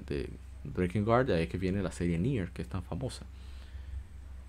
Y hace 8 años también llega Transistor, es un RPG de acción por Supergiant Games. Se ve bastante bien ese juego, tiene buen audio. A ver si algún día de esto lo, retomamos. Lo hemos hecho stream varias veces, así que pueden chequear gameplay en caso de no conocerlo, porque lo dieron en el Plus, por eso lo tengo. Y es muy, muy buen juego. A ver si hay comentarios de esos que mencioné. Dice sobre Dragon Guard 3, lo único, dice Chiaco al lado. Lo único malo de todos los TLC para, para, comprender la historia hasta el de cambio de voz. Dice, a ver qué más. Eh, con respecto a Transistor no tenemos comentarios. Así que lo dejaremos ahí. Y esas son las infemérides, son los juegos que tuvieron aniversario. Recuerda que publicamos estos juegos. Puedes dejar tu comentario para así leerlos durante el podcast. Las leemos todos. Y en todas las redes sociales. En Instagram, en, Facebook, en Twitter, en, hasta en, en, Tumblr que nadie lo utiliza. Lo compartimos también en nuestro grupo de Telegram. Y estamos compartiendo en Facebook ahora mismo porque hay un no sé qué sucede debido a Facebook ahora no se puede compartir desde las aplicaciones de de, manejo de página de página de fanpage que antes se podía por eso siempre la compartía pero ahora no, no es posible. No obstante no obstante en el grupo de telegram sí lo compartimos exhortamos a que pases por allá que siempre estamos ahí ya sea hablando de algún tema en particular si hay ofertas de diferentes cosas.